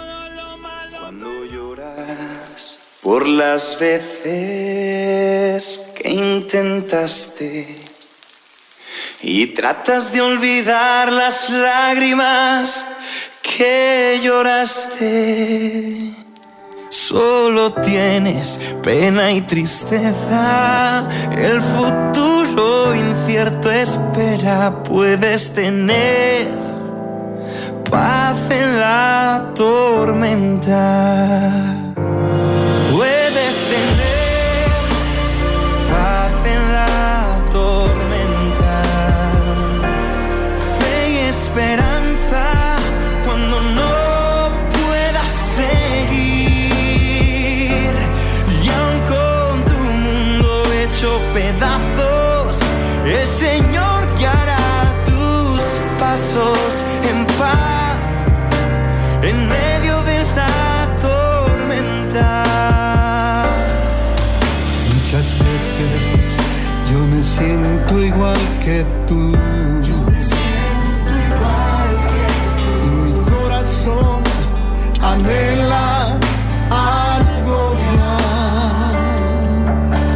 Señor viene a mí y me ayuda a seguir en paz,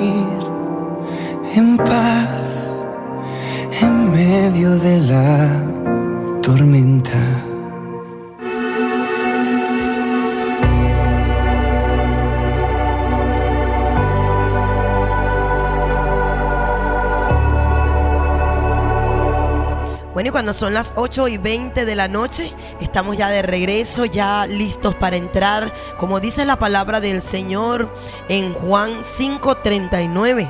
Escudriñad las escrituras, porque a vosotros os parece que en ellas tenéis la vida eterna, y ellas son las que dan testimonio de mí, y no queréis venir a mí para que tengáis vida. Por eso es que cada uno de nosotros debe escudriñar, hoy debe tener el corazón abierto, hoy debe pedirle al Espíritu Santo que le guíe y que cada palabra que hoy estemos hablando sea guiada por el Señor. Tú puedas enviar tu pregunta, tu inquietud.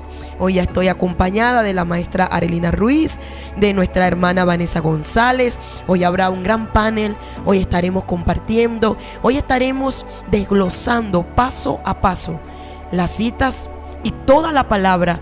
Ubícate otra vez en Mateo 24 Recuerda que estuvimos ya el lunes pasado desglosando un poco de Mateo 24 y estudiamos una de las citas. Por eso es que nosotros en esta noche vamos a estar bien, pero bien atentos a toda la escritura. Buenas noches, maestra Arelina Ruiz. Buenas noches, Vanessa. Hoy estoy acompañada con ustedes y sé que toda la audiencia también está a la expectativa que nos traes hoy de bueno. Shalom para todos. Buenas noches a todos nuestros amados oyentes. Un saludo para ellos. Y bueno, nos acompaña Vanessa en esta noche también. Sí, es chalón, chalón para todos los que nos están escuchando en esta hora.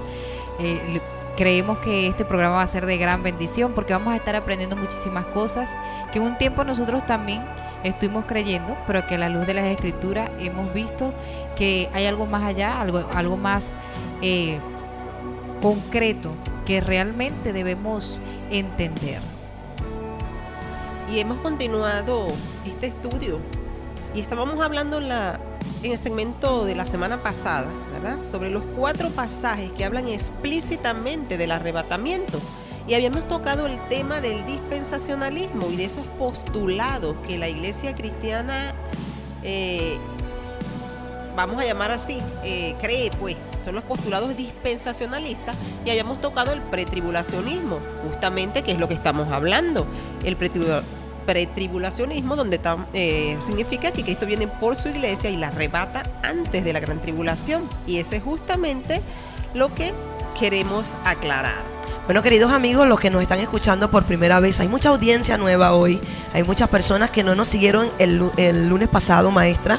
Y al, al menos hoy vamos a ponerlos al día Vamos a hacer un recuento iniciando, ¿verdad? Estamos hablando de esa venida del Señor, de eso que conocimos como el rapto y que muchos hemos pensado que antes de que suceda todo lo que está ya eh, estipulado para la tribulación y la gran tribulación, nosotros pensábamos que íbamos a ser arrebatados que nos íbamos a ir, que no íbamos a estar durante ese periodo donde se desatan tantos acontecimientos, pero que hemos visto a la luz de la palabra y vamos a ir viendo en el transcurso de toda la clase que nosotros eh, vamos a estar dentro de ese periodo, porque nosotros tenemos una tarea en ese tiempo. Y por eso el Señor está diciendo, es hora de despertar y de salir del sueño donde pensábamos que no íbamos a ver tales acontecimientos. Y por eso es que cada uno que nos está escuchando, hoy es momento de que pueda ponerse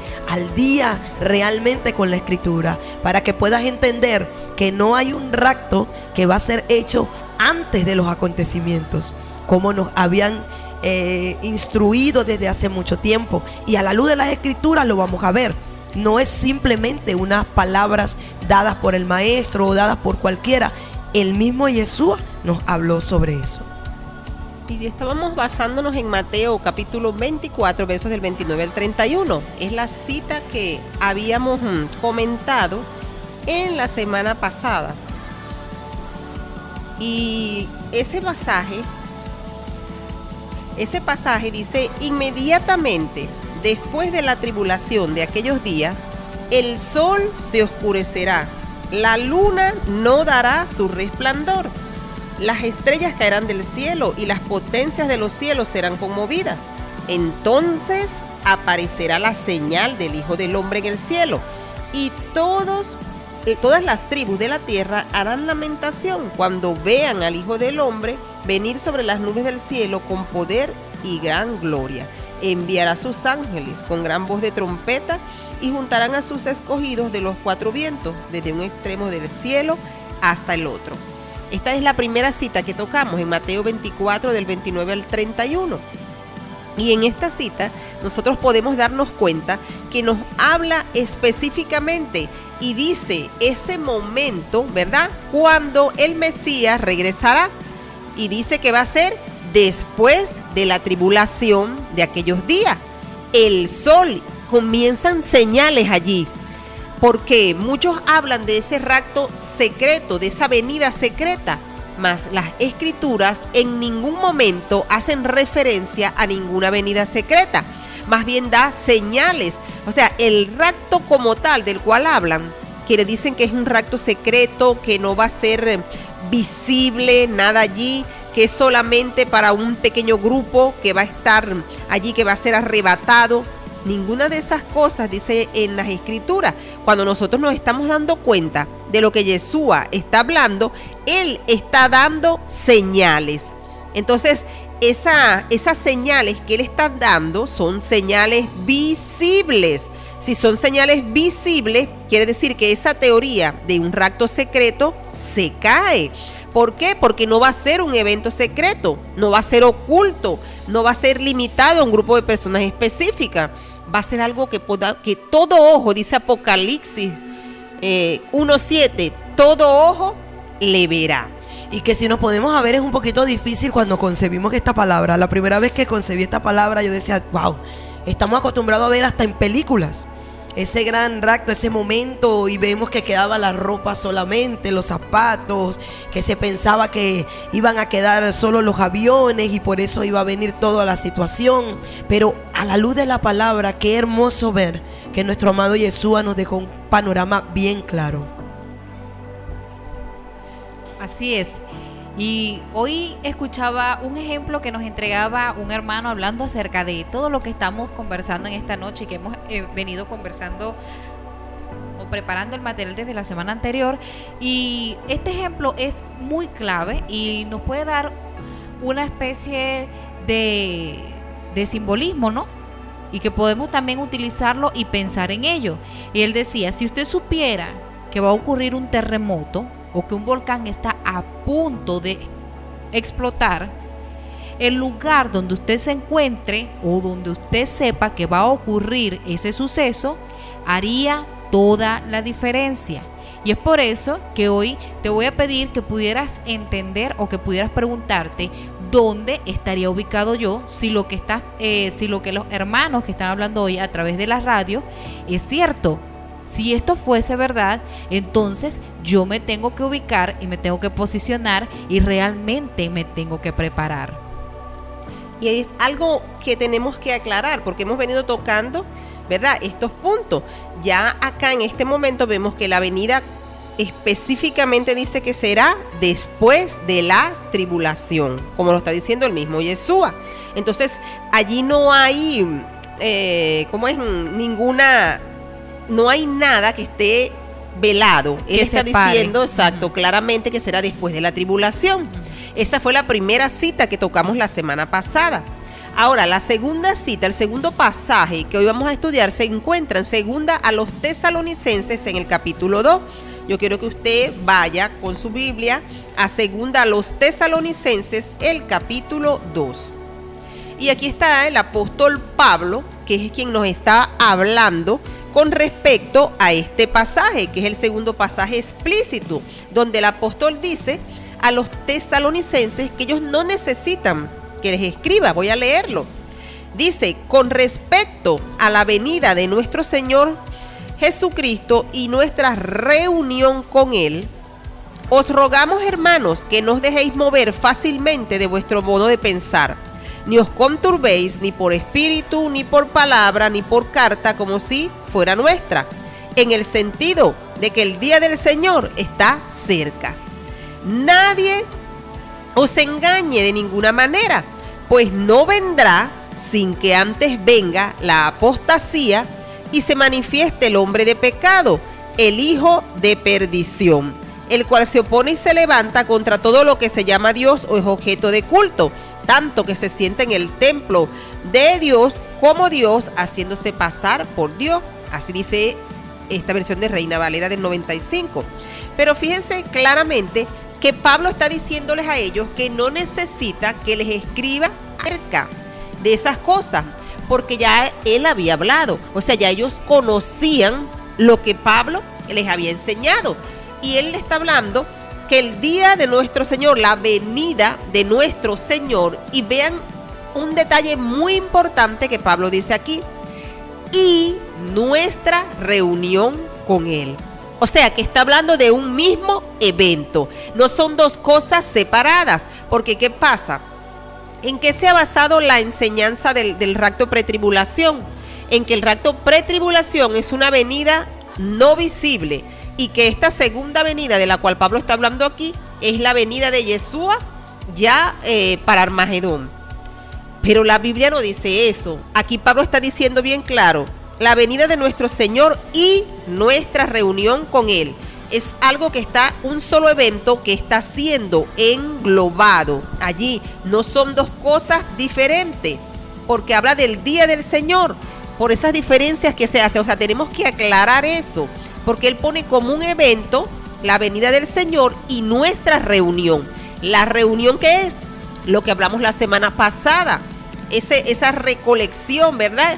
Va a recoger a, va a recoger a su pueblo, lo va a recoger de los distintos lugares donde esté. O sea que es un solo evento. Exactamente, no son dos cosas, no el Anterior- es anteriormente pensábamos que eran dos. porque así lo, así lo definían. Eh, como que esa venida era secreta, como, era secreta, nadie lo veía, solo los creyentes que supuestamente se iban a ir, entonces no la veí, no, no la, la separaban.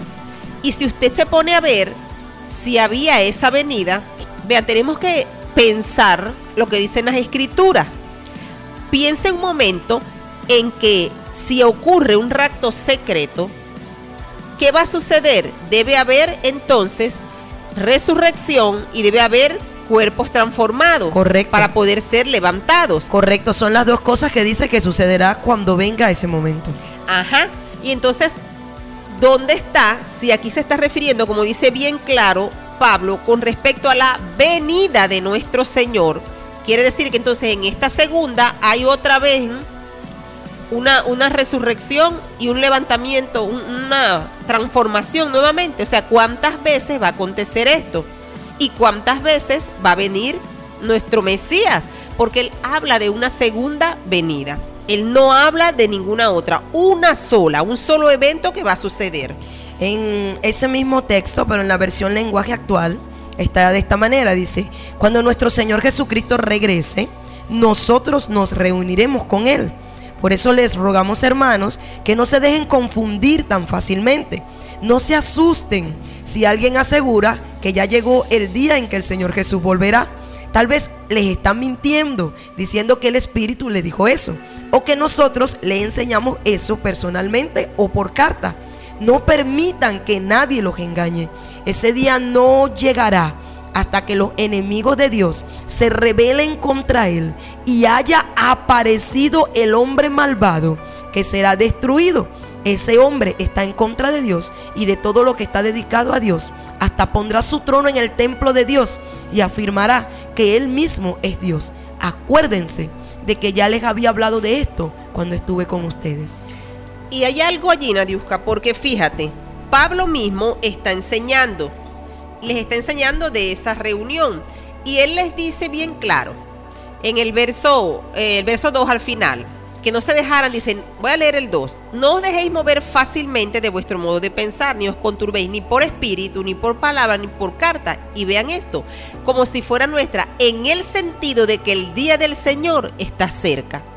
Muchos hablan que el día del Señor está cerca. Ya viene, ¿no? Ya viene, ya no falta nada, ya casi. Pues no, Pablo mismo está enseñando a la iglesia eso. No se dejen engañar, no está cerca. ¿Por qué le dice que no está cerca? Vean el verso 3. Nadie os engañe de ninguna manera. Y aquí hay una condición que Pablo está fijando. Pues no vendrá sin que antes venga la apostasía y se manifieste el hombre de pecado, el hijo de perdición.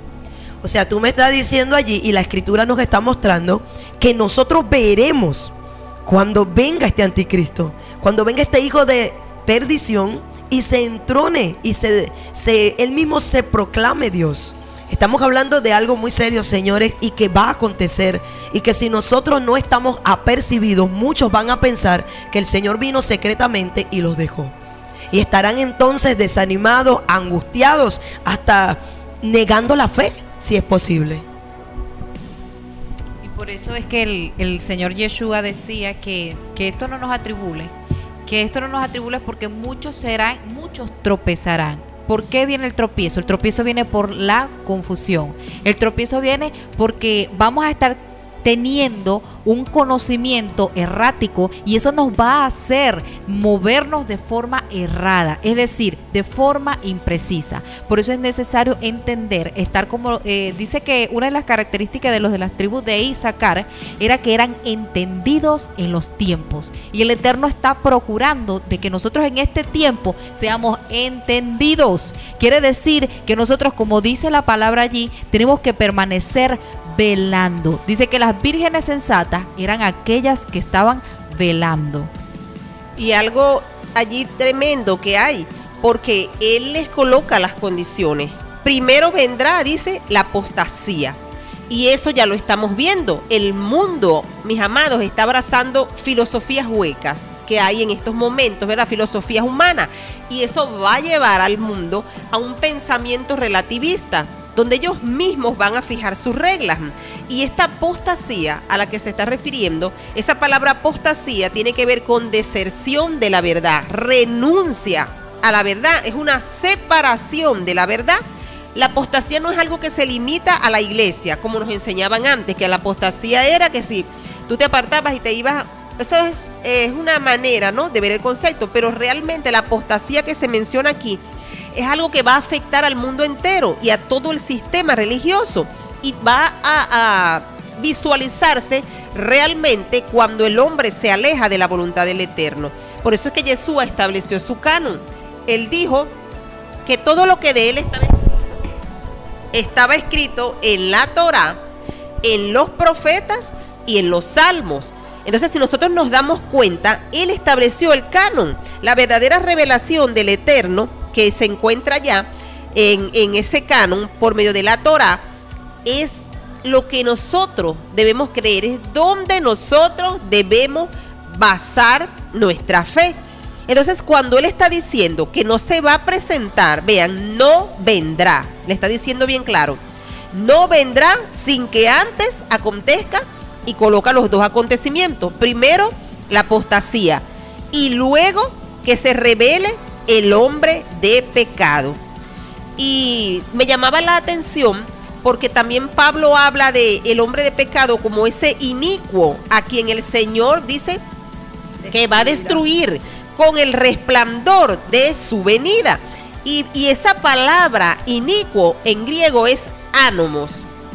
O sea que significa cuando venga este hombre sin Torah, sin ley, sin instrucción. O sea, un hombre que sabemos se va a rebelar contra la Torah del Eterno. Ahora piensen un momento, todos aquellos que hasta el sol de hoy dicen que la ley pasó, que la instrucción pasó, que eso ya no, no se mantiene. ¿Cómo viene el inicuo a rebelarse contra la instrucción si eso ya pasó? Quiere decir que no ha pasado. No ha pasado. Está tan vigente como el día en que el Señor la dio. para todo el pueblo, dice. Y date cuenta, aún hasta el enemigo sabe que la Torah sigue vigente. Y los creyentes se empeñan en decir que los mandamientos del Eterno ya pasaron, que toda la ley pasó, que todo fue clavado en la cruz. Entonces hay un tremendo problema acá. Y el tremendo problema que vemos es que los creyentes hoy en día hacen diferencia entre la ley y la gracia separaron la ley y la gracia. Y la ley y la gracia no puede ser separada.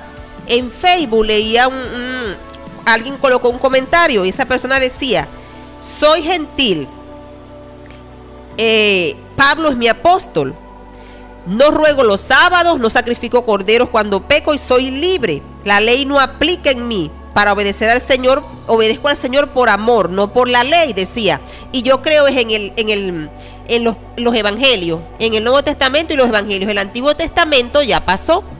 Entonces, miren la, el pensamiento ¿no? que tenemos los creyentes hoy en día. Y algo allí, ahorita tú dijiste que el Señor mismo fijó dónde estaba basado todo, ¿verdad? El canon. Y amigos, es de hoy meditar, es hoy de sentarse y pensar por un momento.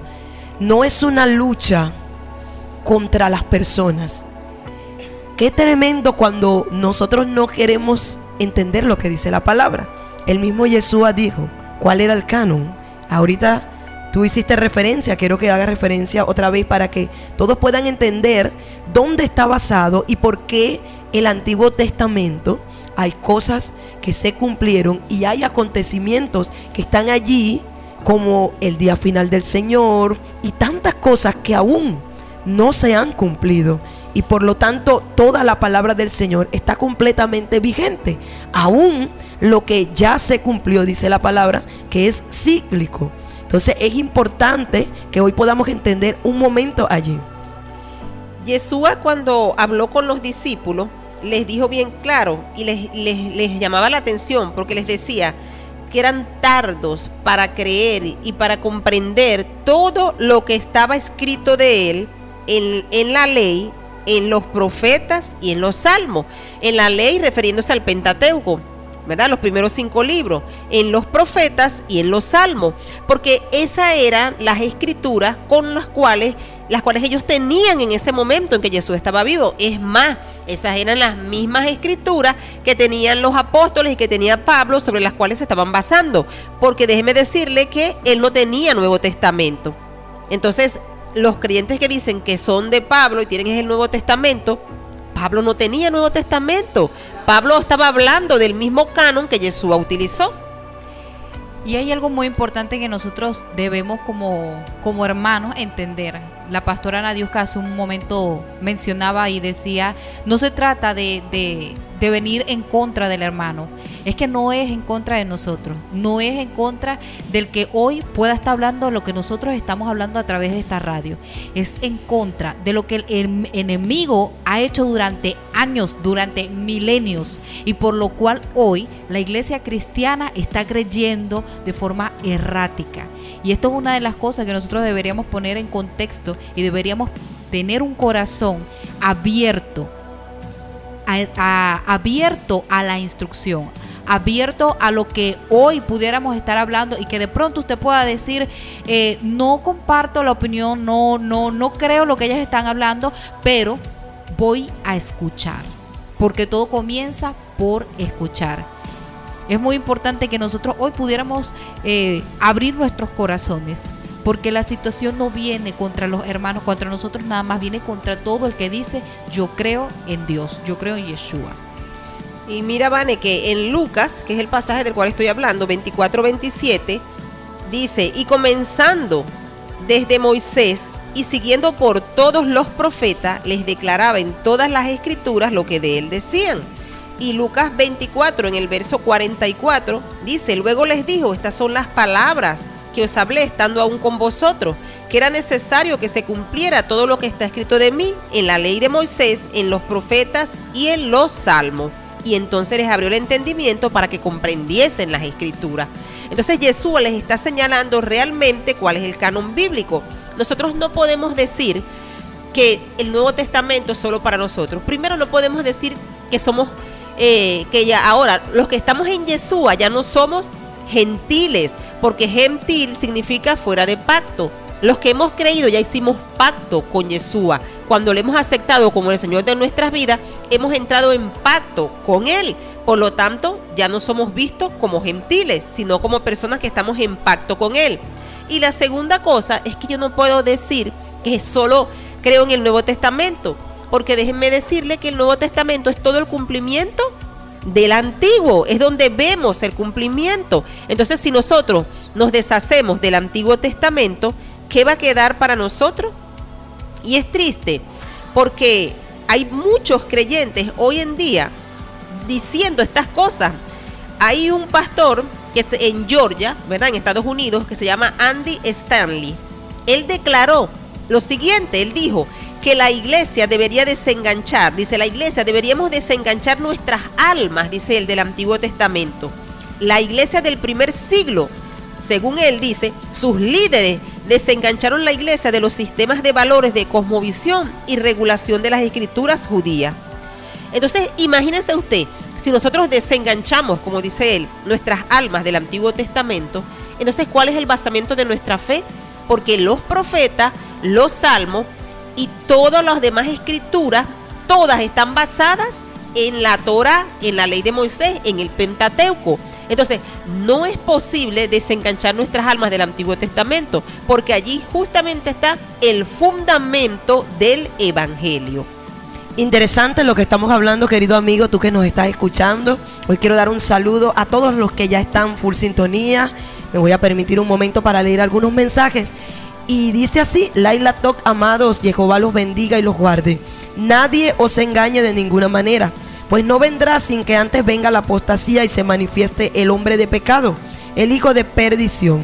Esto está en 2 Tesalonicenses, capítulo 2, verso 3. Nos lo que envía Ana y Ramona Flores desde Sierra Maestra y nos envían Shalom.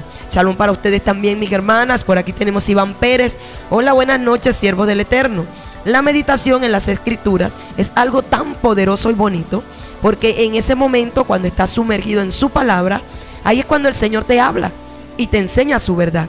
No en vano la Torah dice, ¿no saben que ustedes son templo de Dios y que el Espíritu de Elohim habita en ustedes? No desaprovechar lo que hoy tenemos, porque ha de llegar el tiempo donde esta palabra no se encontrará. Y aunque las personas la busquen, busquen esta palabra de vida, no la hallarán. Y esto es importante, muy importante lo que nos está diciendo nuestro hermano Iván Pérez. Nos envía bendiciones. Y bueno, el Señor es maravilloso. Y por aquí creo que ya tenemos por allí una, una nota de voz, un audio. Bueno, vamos a estar oyendo hoy este audio de nuestro hermano Alexis Landaeta desde Caracas. También está full sintonía. Lo tenemos por allí ya listo.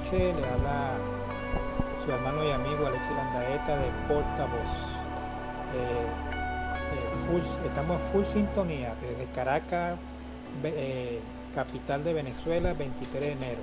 Full sintonía, familia Landaeta, Chirino Jiménez, Vázquez. Bueno, gracias a nuestro hermano Alexis Landaeta que ya está allí en sintonía. Y bueno, maestras, preparándonos entonces para seguir después de este hermoso tema, no te despejes. Mira, ve, busca un poquito de café, agua, estírate un poquito y vuelve a afilar ese lápiz y ese cuaderno. Y envía tus, pre- tus preguntas, perdón. Envíalas, tus dudas. No estamos hoy aquí para pelear. Estamos hoy aquí para que la palabra nos instruya, nos enseñe, nos redarguya, nos corrija y nos haga perfectos. Vamos a un tema musical y ya volvemos con mucho más.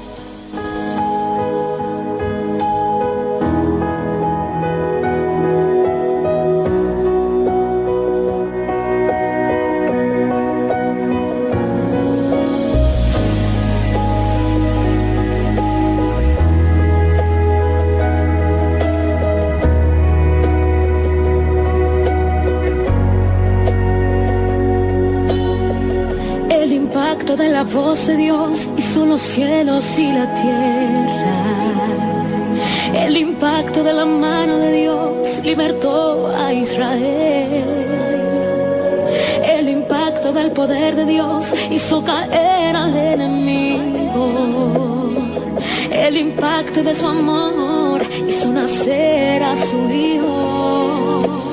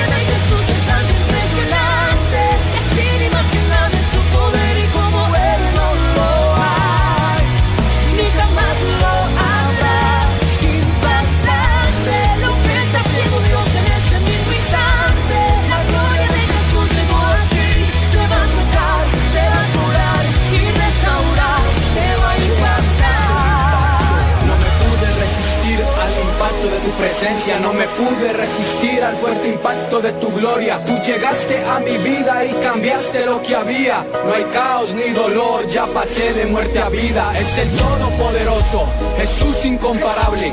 Aquel que dijo un día nadie me quita la vida. La entrego por amor y la tomo el tercer día. Ascendió al mismo cielo y llenó todo con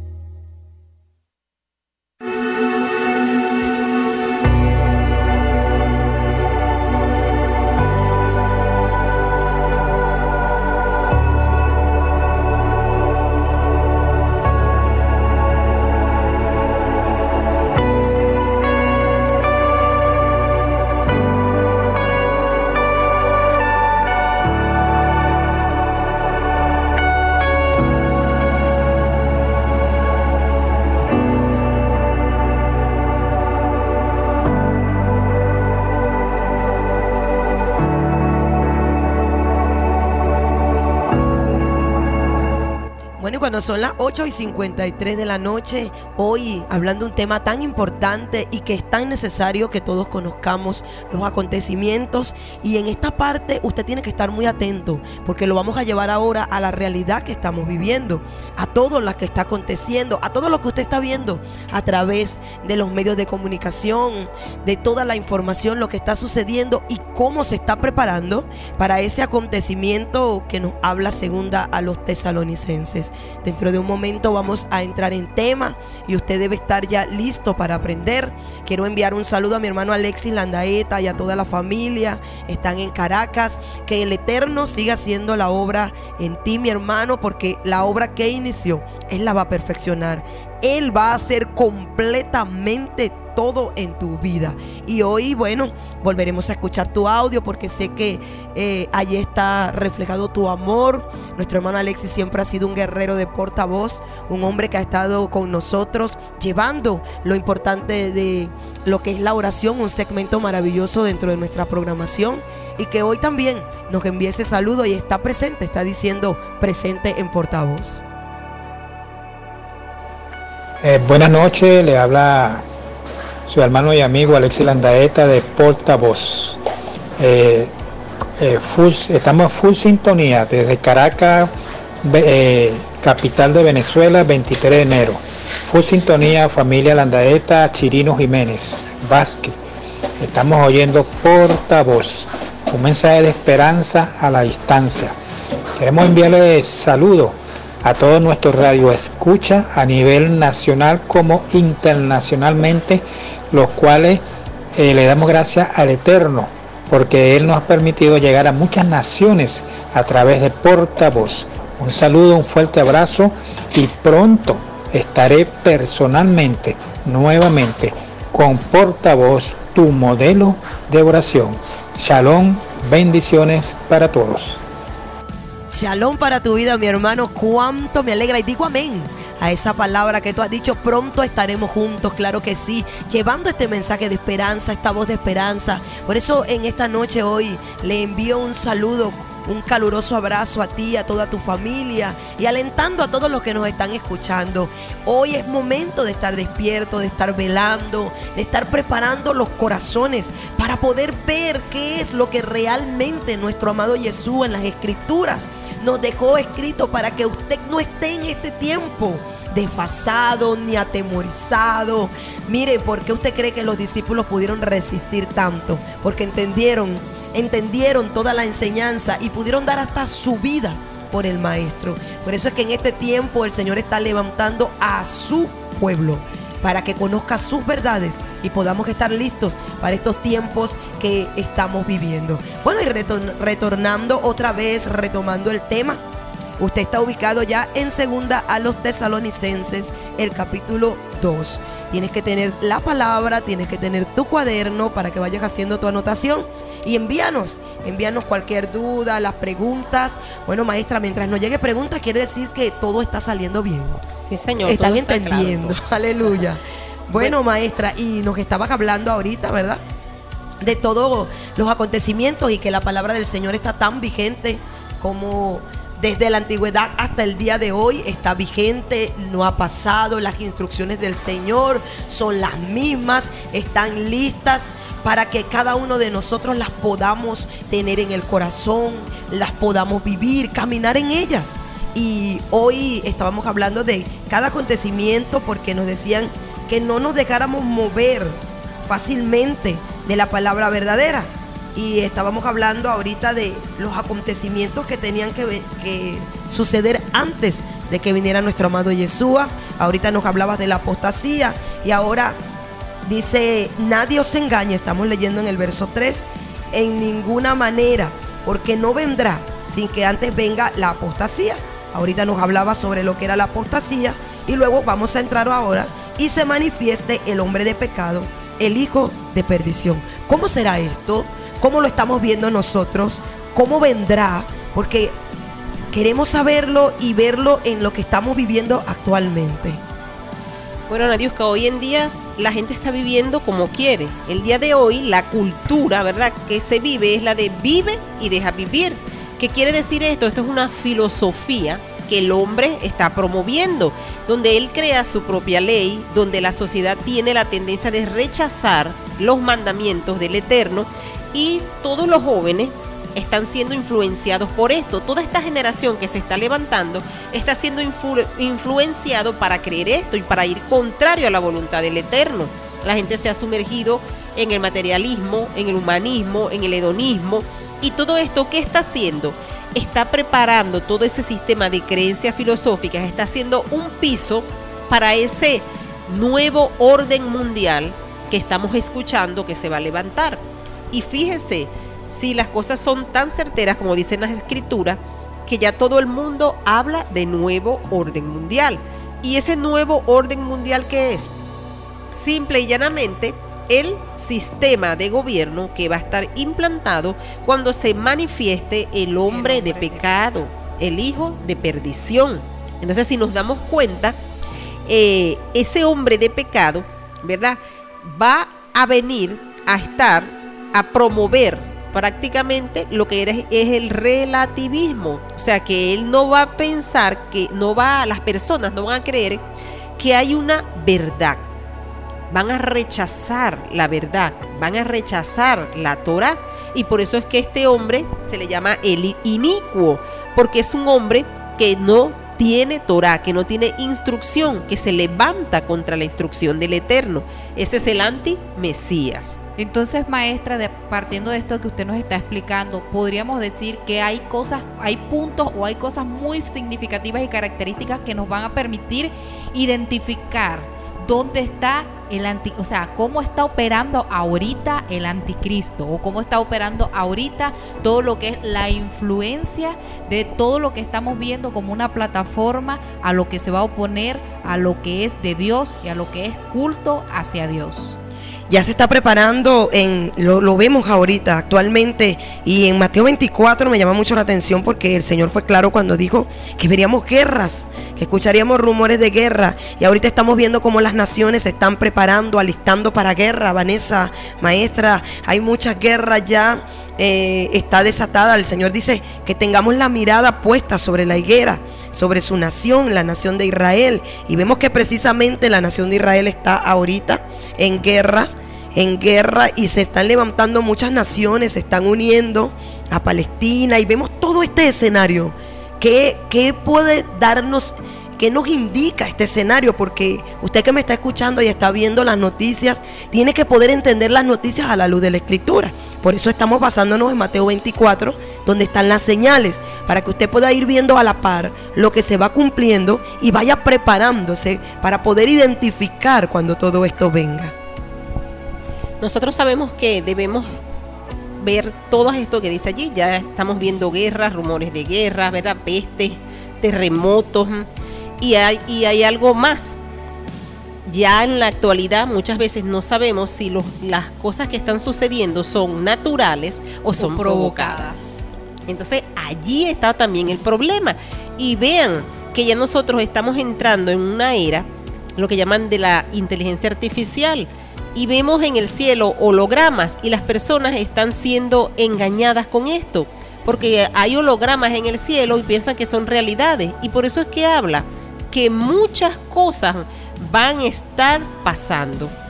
Y por aquí hay una, una noticia, por cierto, de Islandia que dice que declara estado de emergencia luego de producirse al menos 1.400 terremotos en menos de 24 horas.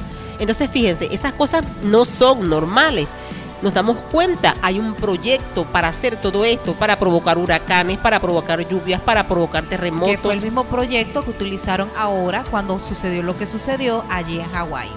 Sí. Es el mismo proyecto que provocó, produjo lo que sucedió ahora hace poquito en Cancún. Sí, señor. Entonces, por eso es muy importante que nosotros podamos entender dónde estamos parados ahorita y que, como dice la escritura aquí, como decía Pablo, que nadie os engañe, que nadie nos turbe y que nadie nos mueva de lo que hemos creído. ¿Por qué? Porque precisamente estábamos hablando, estabas comentando acerca de los hologramas y me pareció muy particular que en el pueblo, en la tierra de Israel, están saliendo manifestaciones o visiones en los cielos de algo que pudiera hacer, hacerse ver como la figura de Yeshua o como la figura de ángeles subiendo desde la tierra hacia el cielo. Y las personas lo están creyendo. Sí, señor. Y la tecnología va hacia allá. Y por eso es que muchos van a ser engañados. Y vean algo, este hombre de pecado, que es esta señal que dice que después que Él se manifieste, ¿verdad? Entonces allí donde estamos cerca, nosotros, allí, sí podemos decir nosotros que la venida está cerca. Cuando el hombre de pecado se manifieste, estamos a tres años y medio, porque eso va a ser en ese periodo, a la mitad de la tribulación. Y muchos han confundido, o sea, les digo esto por qué, porque muchos han confundido la tribulación con la ira. La tribulación no es el juicio de Dios, no es la ira de Dios. La tribulación es un tiempo que realmente está destinado para que nosotros pasemos por ese tiempo porque tenemos que purificarnos, como esa novia que tiene que limpiarse. Seremos probados como fueron probados también los grandes seguidores de nuestro amado Yeshua.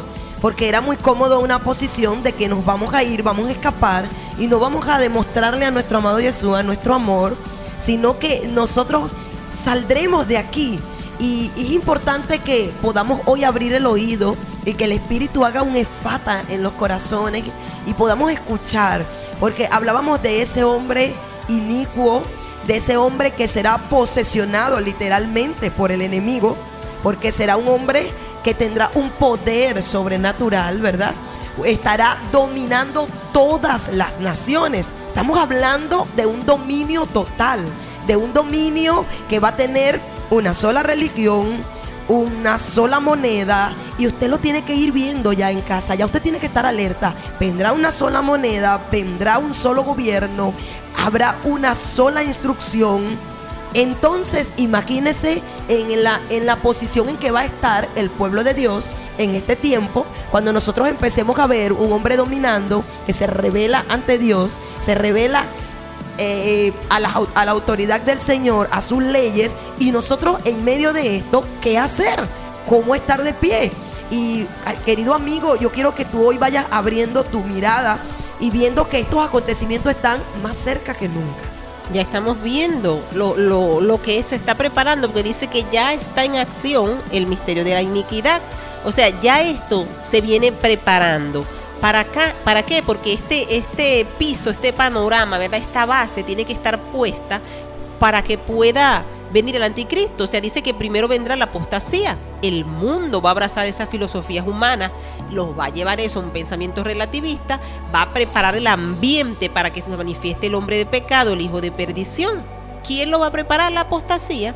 Y la apostasía, como ya les había dicho, es algo que va a afectar al mundo entero. Y vean, si nosotros nos damos cuenta, la apostasía es rechazar tanto a la Torah como a Yeshua. Y eso ya está pasando. Aún los mismos creyentes están rechazando la Torah porque los mismos creyentes están diciendo que la ley pasó, que la Torah pasó. Entonces, ese rechazo es apartarse de los principios de los mandamientos, de los valores establecidos por el Eterno. Entonces, necesitamos volvernos a la verdad. La verdad está aquí en las escrituras. Necesitamos tener una base bíblica real de lo que el Señor quiere, cuál es la voluntad de Él para su, para su pueblo. Y una pregunta que pudiéramos hacernos hoy, que, si, que pudiéramos pensar, que pudiéramos verlo a la, a la luz de la escritura, si todo lo que está escrito, todo lo que el, el Señor Yeshua dejó instruido, muchísimas cosas hoy las estamos viendo, entonces podemos nosotros pensar que nos estamos perfilando o estamos caminando, estamos avanzando sin darnos cuenta hacia lo que está a punto de suceder. Pero entonces, ¿cuál va a ser nuestra posición? ¿Vamos a seguir creyendo en teorías? De hombre, filosofía humana, o vamos a creer en la instrucción que el Señor nos ha dejado desde el principio cuando se reunía con sus discípulos. Y aún más allá, Vanessa, o nos vamos a preparar para resistir o vamos a seguir pensando que nos tenemos que preparar para huir. Querido amigo, es para resistir. Este es el tiempo en que el Señor está esperando de ti que creas la palabra y que sepas que en medio de todas estas situaciones, Él va a guardarnos y Él va, Él ha prometido traer una doble unción del Espíritu sobre su pueblo. Y dice que en este tiempo te tienes que preparar, porque veremos, como dice aquí maestra, que se levantarán falsos profetas y engañarán a muchos. Se multiplicará la maldad, lo estamos viendo ahorita. Se levanta el padre contra el hijo, el hijo contra el padre, abandono de familias, de hogares, los principios, los valores. Estamos abrazando todas las nuevas tendencias que vienen, estamos rechazando. El amor de muchos se enfriará. Se ha enfriado hasta el amor hacia Dios, hacia lo que dice su palabra. Y por eso el Señor nos dice algo importante, mas el que persevere hasta el fin, este será salvo. Y es por eso que vemos a Pablo en el pasaje, cuando él le está escribiendo, ¿verdad? A la iglesia de Tesalónica. Él le está diciendo a los hermanos, hermanos, necesitan prepararse. ¿Prepararse para qué? Para el día del Señor, la venida del Señor. Y ya le está diciendo los acontecimientos que van a pasar. Entonces, en otras palabras, él le dice, prepárate para soportar. Y eso no es una sorpresa. Porque es más, los hermanos de Tesalónica, ellos habían soportado tribulación, habían estado pasando por dolor, por aflicción. Muchas veces nos dicen, no, no vamos a pasar por ninguna aflicción, no vamos a pasar por tribulación. Mis amados, ya hay hermanos desde hace mucho pasando por tribulación, siendo muertos por la causa del Mesías.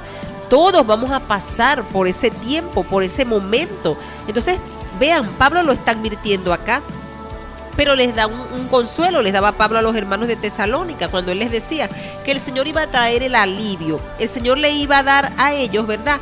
Cuando viniera, les iba a dar el alivio y a los que les habían causado tribulación los iba a tribular. Entonces, Él va a dar retribución a las naciones. Él nos está diciendo que nuestro momento de socorro vendrá un día cuando Él venga en llamas de fuego con sus ángeles para levantarnos, para reunirnos. Eso es el segundo pasaje que acabamos de leer, segundo a los tesalonicenses capítulo 2, los versos del 1 al 3. Y que es un pasaje que está bastante claro y que nos está hablando de todos los acontecimientos que van a ser necesarios y que nosotros vamos a ver para que pueda venir luego ese encuentro, esa reunión, esa venida visible de nuestro amado Yeshua Y Él vendrá por su pueblo. Él vendrá por un gran pueblo de todos los rincones del mundo. Todos aquellos que hayamos entrado para ser parte de su nación a través de Yeshua porque es importante que nosotros podamos entender que este acontecimiento del arrebatamiento no es para la iglesia solamente como nos habían hecho pensar, sino que es un gran pueblo de Dios que ha creído en el nombre de Yeshua, que ha hecho pacto con el Eterno, que guarda su ley, sus mandamientos y que vamos a ser probados, porque cuando este nuevo orden mundial se establezca, la Biblia va a desaparecer. Ellos pondrán ahora sus leyes, ¿verdad? Y nosotros no nos inclinaremos ante Él. Y allí va a comenzar lo mismo que le tocó vivir a Daniel. Daniel dijo, yo no comeré de la mesa del rey. Yo no me inclinaré ante las estatuas que el rey levante. Y allí va a empezar el proceso de resistir y de saber cuánta fe y cuánta luz de la escritura tenemos en el corazón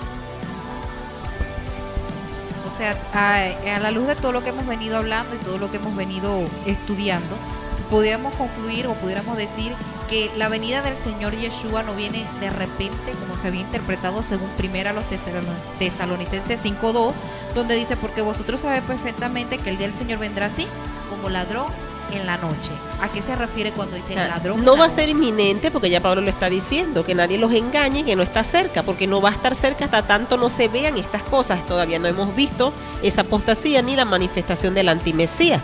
Y con respecto a lo del ladrón en la noche, lo hablamos la semana pasada. Más abajo, ¿verdad? En el mismo pasaje, Pablo aclara cuando dice, pero vosotros no estáis en tinieblas para que aquel día os sorprenda como ladrón.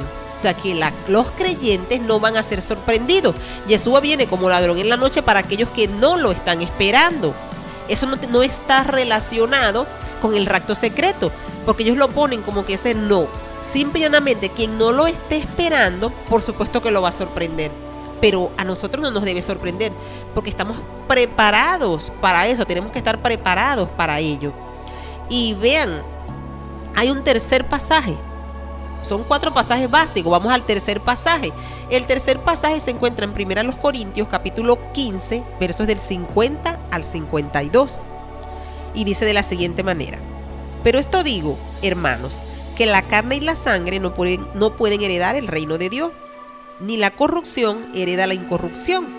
Os digo un misterio no todos moriremos, pero todos seremos transformados en un momento, en un abrir y cerrar de ojos, a la final trompeta, porque se tocará la trompeta y los muertos serán resucitados incorruptibles y nosotros seremos transformados. Entonces hay dos cosas de las cuales está hablando el apóstol Pablo acá en este pasaje. Él está explicando la resurrección de nuestros cuerpos. Tenemos allí dos cosas, resurrección y transformación. A la final, trompeta. Hay un momento.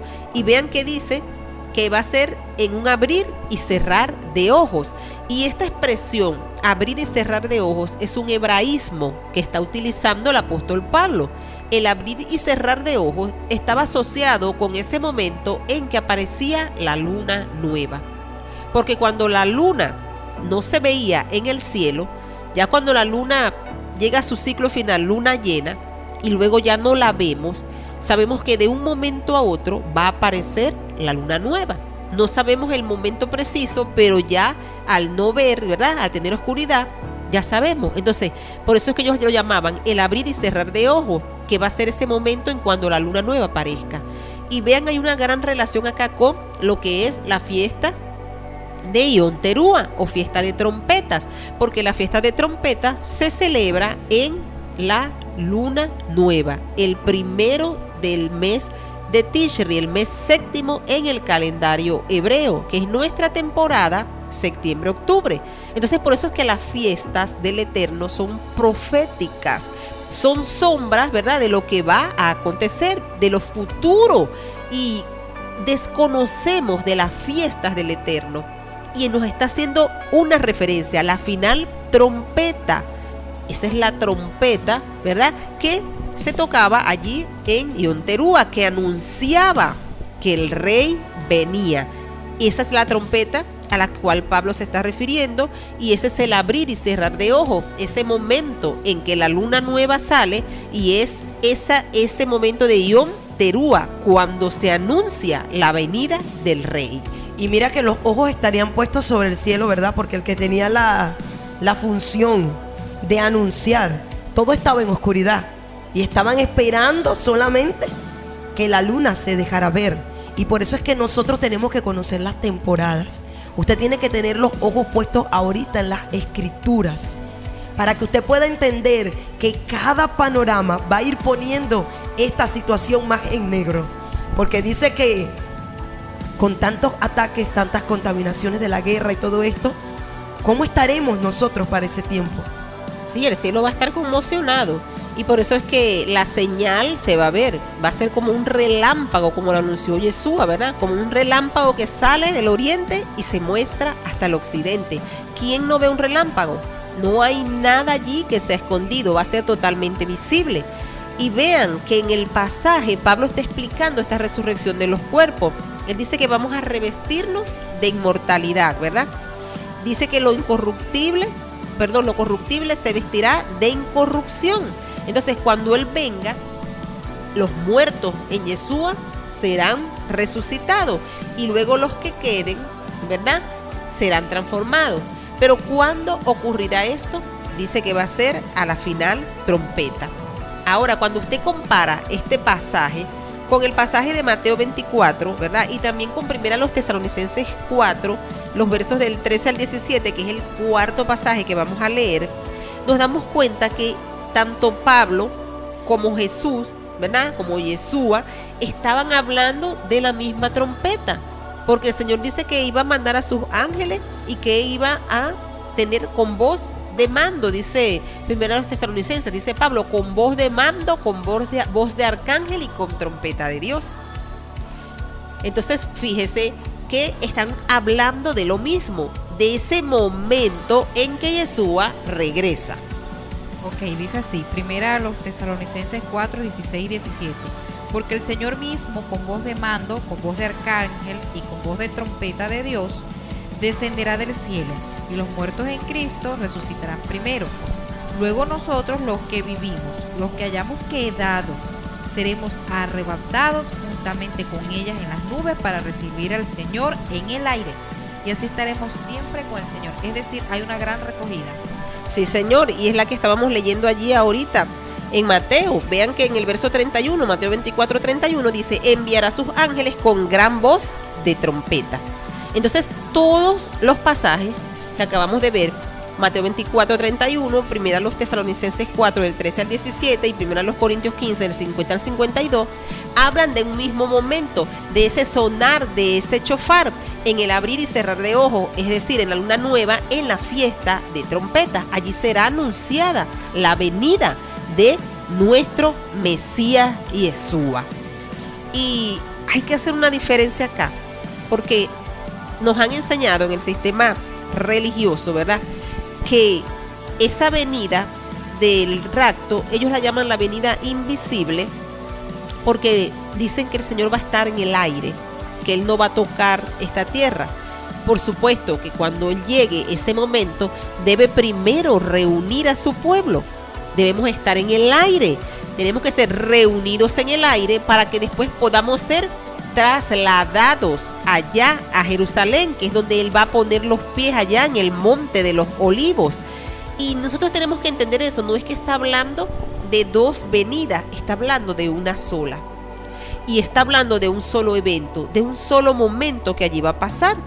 Vayamos a primera los tesalonicenses 4 del 13 al 17, que es el cuarto pasaje que habla explícitamente del arrebatamiento. Y dice de esta manera, entonces lo tenemos aquí, dice, tampoco queremos hermanos que ignoréis acerca de los que duermen, para que no os entristezcáis como los otros que no tienen esperanza. Porque si creemos que Jesús murió y resucitó, así también traerá Dios con Jesús a los que durmieron en él. Por lo cual os decimos esto en palabra del Señor, que nosotros que vivimos, que habremos quedado hasta la venida del Señor, no precederemos a los que durmieron. Entonces, si nos damos cuenta, acá de la misma manera se va a oír esa última trompeta. Se va a oír un gran sonido de trompeta y los muertos en Yeshua resucitarán primero. Y nosotros los que estemos vivos durante la venida nos reuniremos a ellos. Entonces, cuando el Señor reúna a los dos, a tanto a los muertos en, en Yeshua como a los que están vivos, al final de todo lo demás, Él lo pone, vean que Él pone el final solo después de que los muertos resuciten. O sea que la resurrección de los muertos es un suceso realmente que ocurre al final. Y la Biblia es clara y especifica estas resurrecciones. Cuando el apóstol Pablo nos habla allí en Primera los Corintios, él dice el orden de las resurrecciones, cómo va a pasar todo. Y nosotros no podemos, mis amados, ignorar este orden que el Señor está dando, porque por algo Él lo anunció, porque Él no quiere que nosotros seamos engañados. En Primera los Corintios 15, 20 dice el orden. El verso 23 dice, pero cada uno en su debido orden. Cristo, las primicias. Luego los que son de Cristo en su venida. Luego el fin, cuando entregue el reino del Dios y Padre y cuando haya suprimido todo dominio, toda autoridad y todo poder. Ya la resurrección de nuestro Mesías, que era la primicia de los que durmieron, ya pasó, ya sucedió. Ahora falta la resurrección porque dice, luego los que son de Yeshua en su venida. La resurrección de esos muertos, dice bien claro, va a ser en su venida. No dice que va a ser en el rapto secreto. Entonces, si, si no aparece acá una resurrección en el rapto secreto, ¿de dónde la inventaron? ¿O cómo nosotros alteramos este orden de esta de primera los Corintios 15, 23, cuando nos está diciendo cómo va a ser cada cosa, dice en su debido orden. Cristo las primicias, luego los que son de Cristo en su venida. Allí está la resurrección que falta. Ahora cuente usted, si usted dice que hay un rapto secreto, allí va a haber una resurrección. ¿Dónde está esa resurrección acá? Entonces, si usted mete esa, entonces tenemos tres y estamos alterando el orden bíblico y estamos añadiendo a las escrituras. Y en Apocalipsis hay una advertencia clara sobre eso. Exacto, y en Deuteronomio, ya desde la Torah, que nosotros no podemos añadirle ni quitarle. Entonces, realmente cuando estudiamos las escrituras nos damos cuenta que el rapto pretribulación, el rapto secreto que llaman pretribulación, es una, un invento, una teoría, una fantasía. Y es una salida fácil, un escape fácil a esta situación que Yeshua nos está presentando para que nosotros podamos eh, fortalecernos. Porque mis amados, la tribulación tiene un propósito. Y el propósito es prepararnos a nosotros los creyentes. Si nosotros los creyentes no fuésemos así como dice, no vamos a, sufrir absolutamente nada, nosotros no vamos a pasar por ninguna tribulación, estaríamos engañándonos, porque el mismo Yeshua nos advirtió de que en el mundo tendríamos muchas aflicciones. Entonces, y así mismo nos habla el libro de Apocalipsis cuando dice quiénes son estos que han salido de la gran tribulación. Son los que han salido de la gran tribulación. Esos son aquellos que guardaron los mandamientos y creyeron en Yeshua. Esos somos usted y yo. Y allí se nos presenta un problema, Nadiuska, porque nos han enseñado que Mateo 24 uh, es para, para los judíos. Hay una parte que es para la iglesia, una parte que es para el pueblo judío. ¿Y esto viene de dónde? Esto viene de esa diferencia que se hace entre la iglesia e Israel. Y este es un postulado de lo que es el dispensacionalismo del que hemos venido hablando. Dijimos en, el lunes pasado, hablábamos de ese dispensacionalismo, que es un sistema teológico, ¿verdad? Que afirma que el Señor ha empleado diferentes medios de administración de sus planes.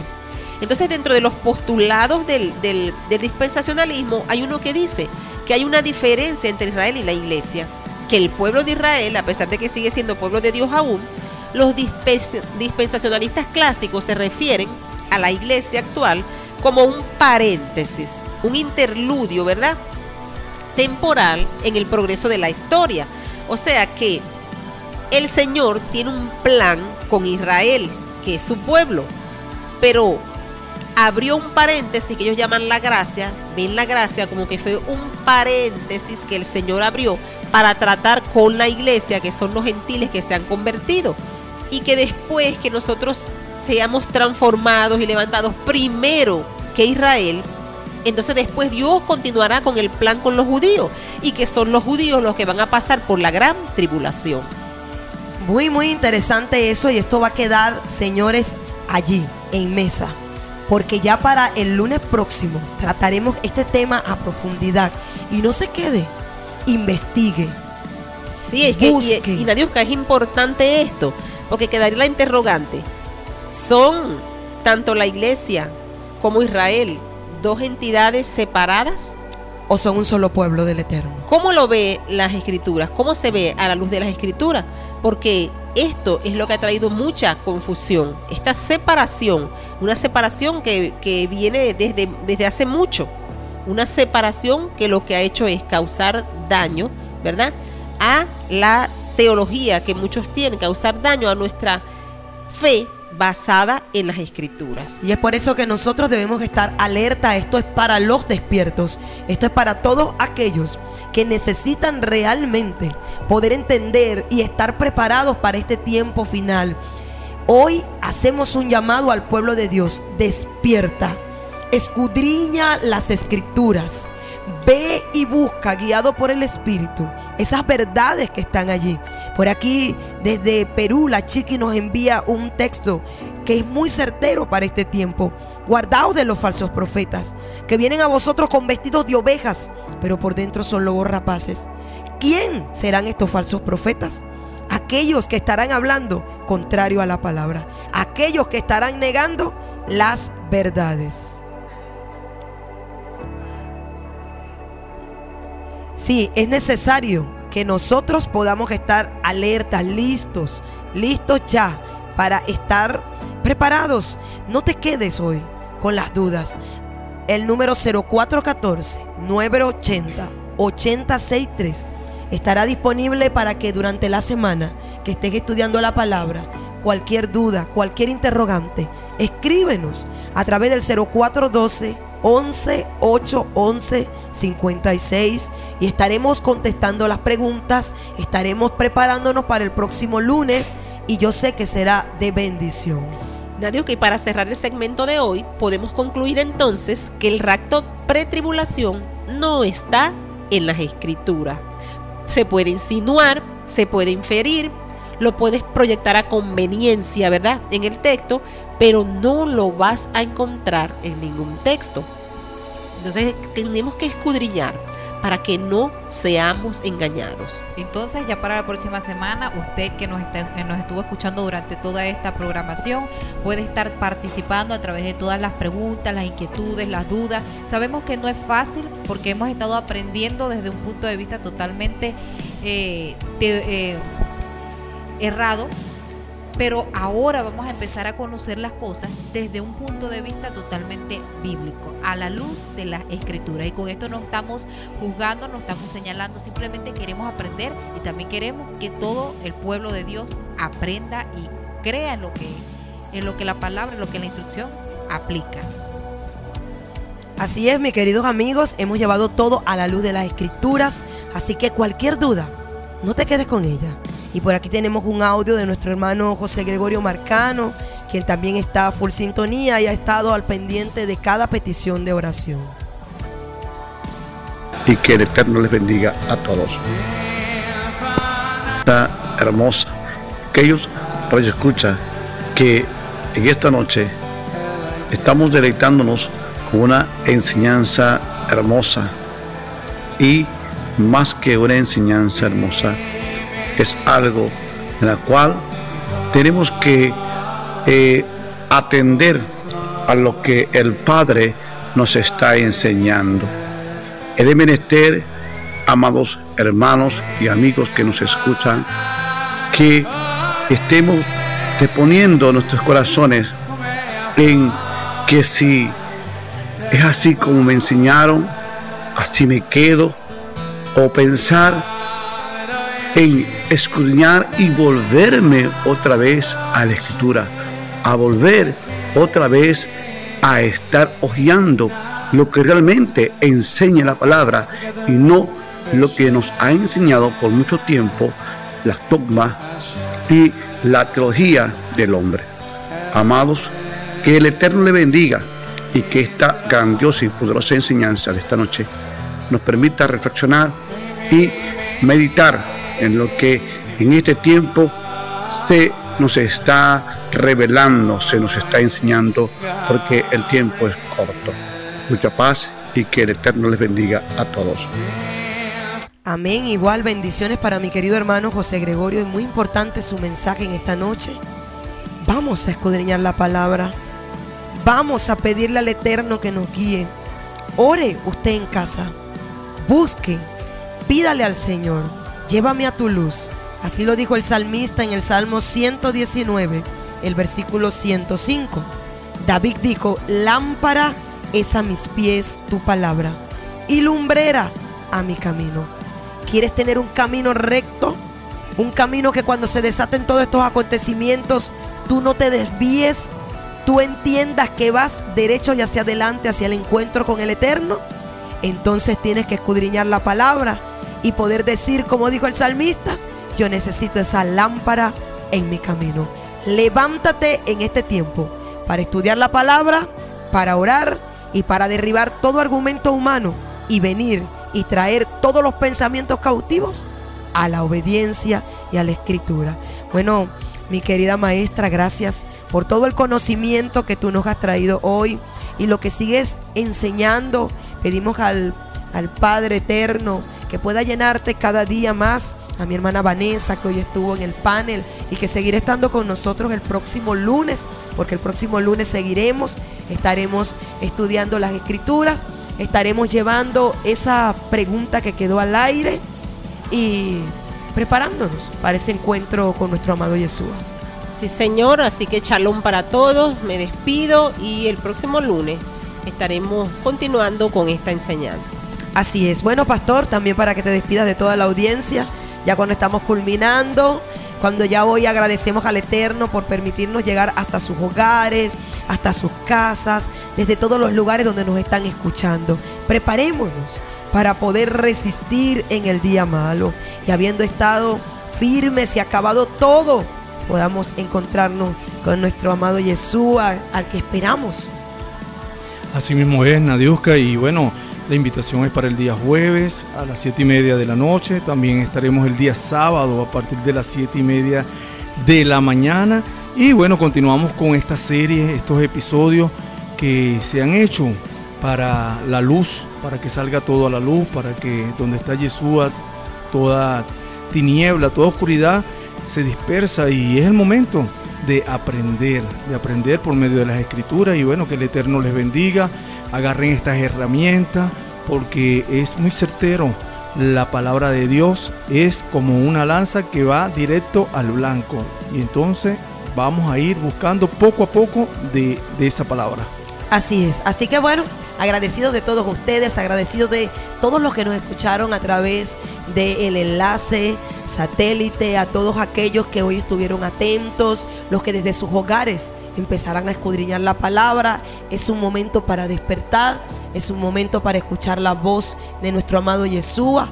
Es el momento de que el pueblo de Dios se empiece a preparar para los grandes acontecimientos que vendrán y no tener temor, porque sabremos que cada vez que veamos un acontecimiento cumplirse, está más cercana esa venida, ese encuentro, esa reunión Él nos prometió en su palabra y que nos dejó claro todo lo que ha de pasar. Bueno, un abrazo fuerte para todos. Esto fue Portavoz, una voz de esperanza alcanzándote a la distancia. Shalom y bendecida noche.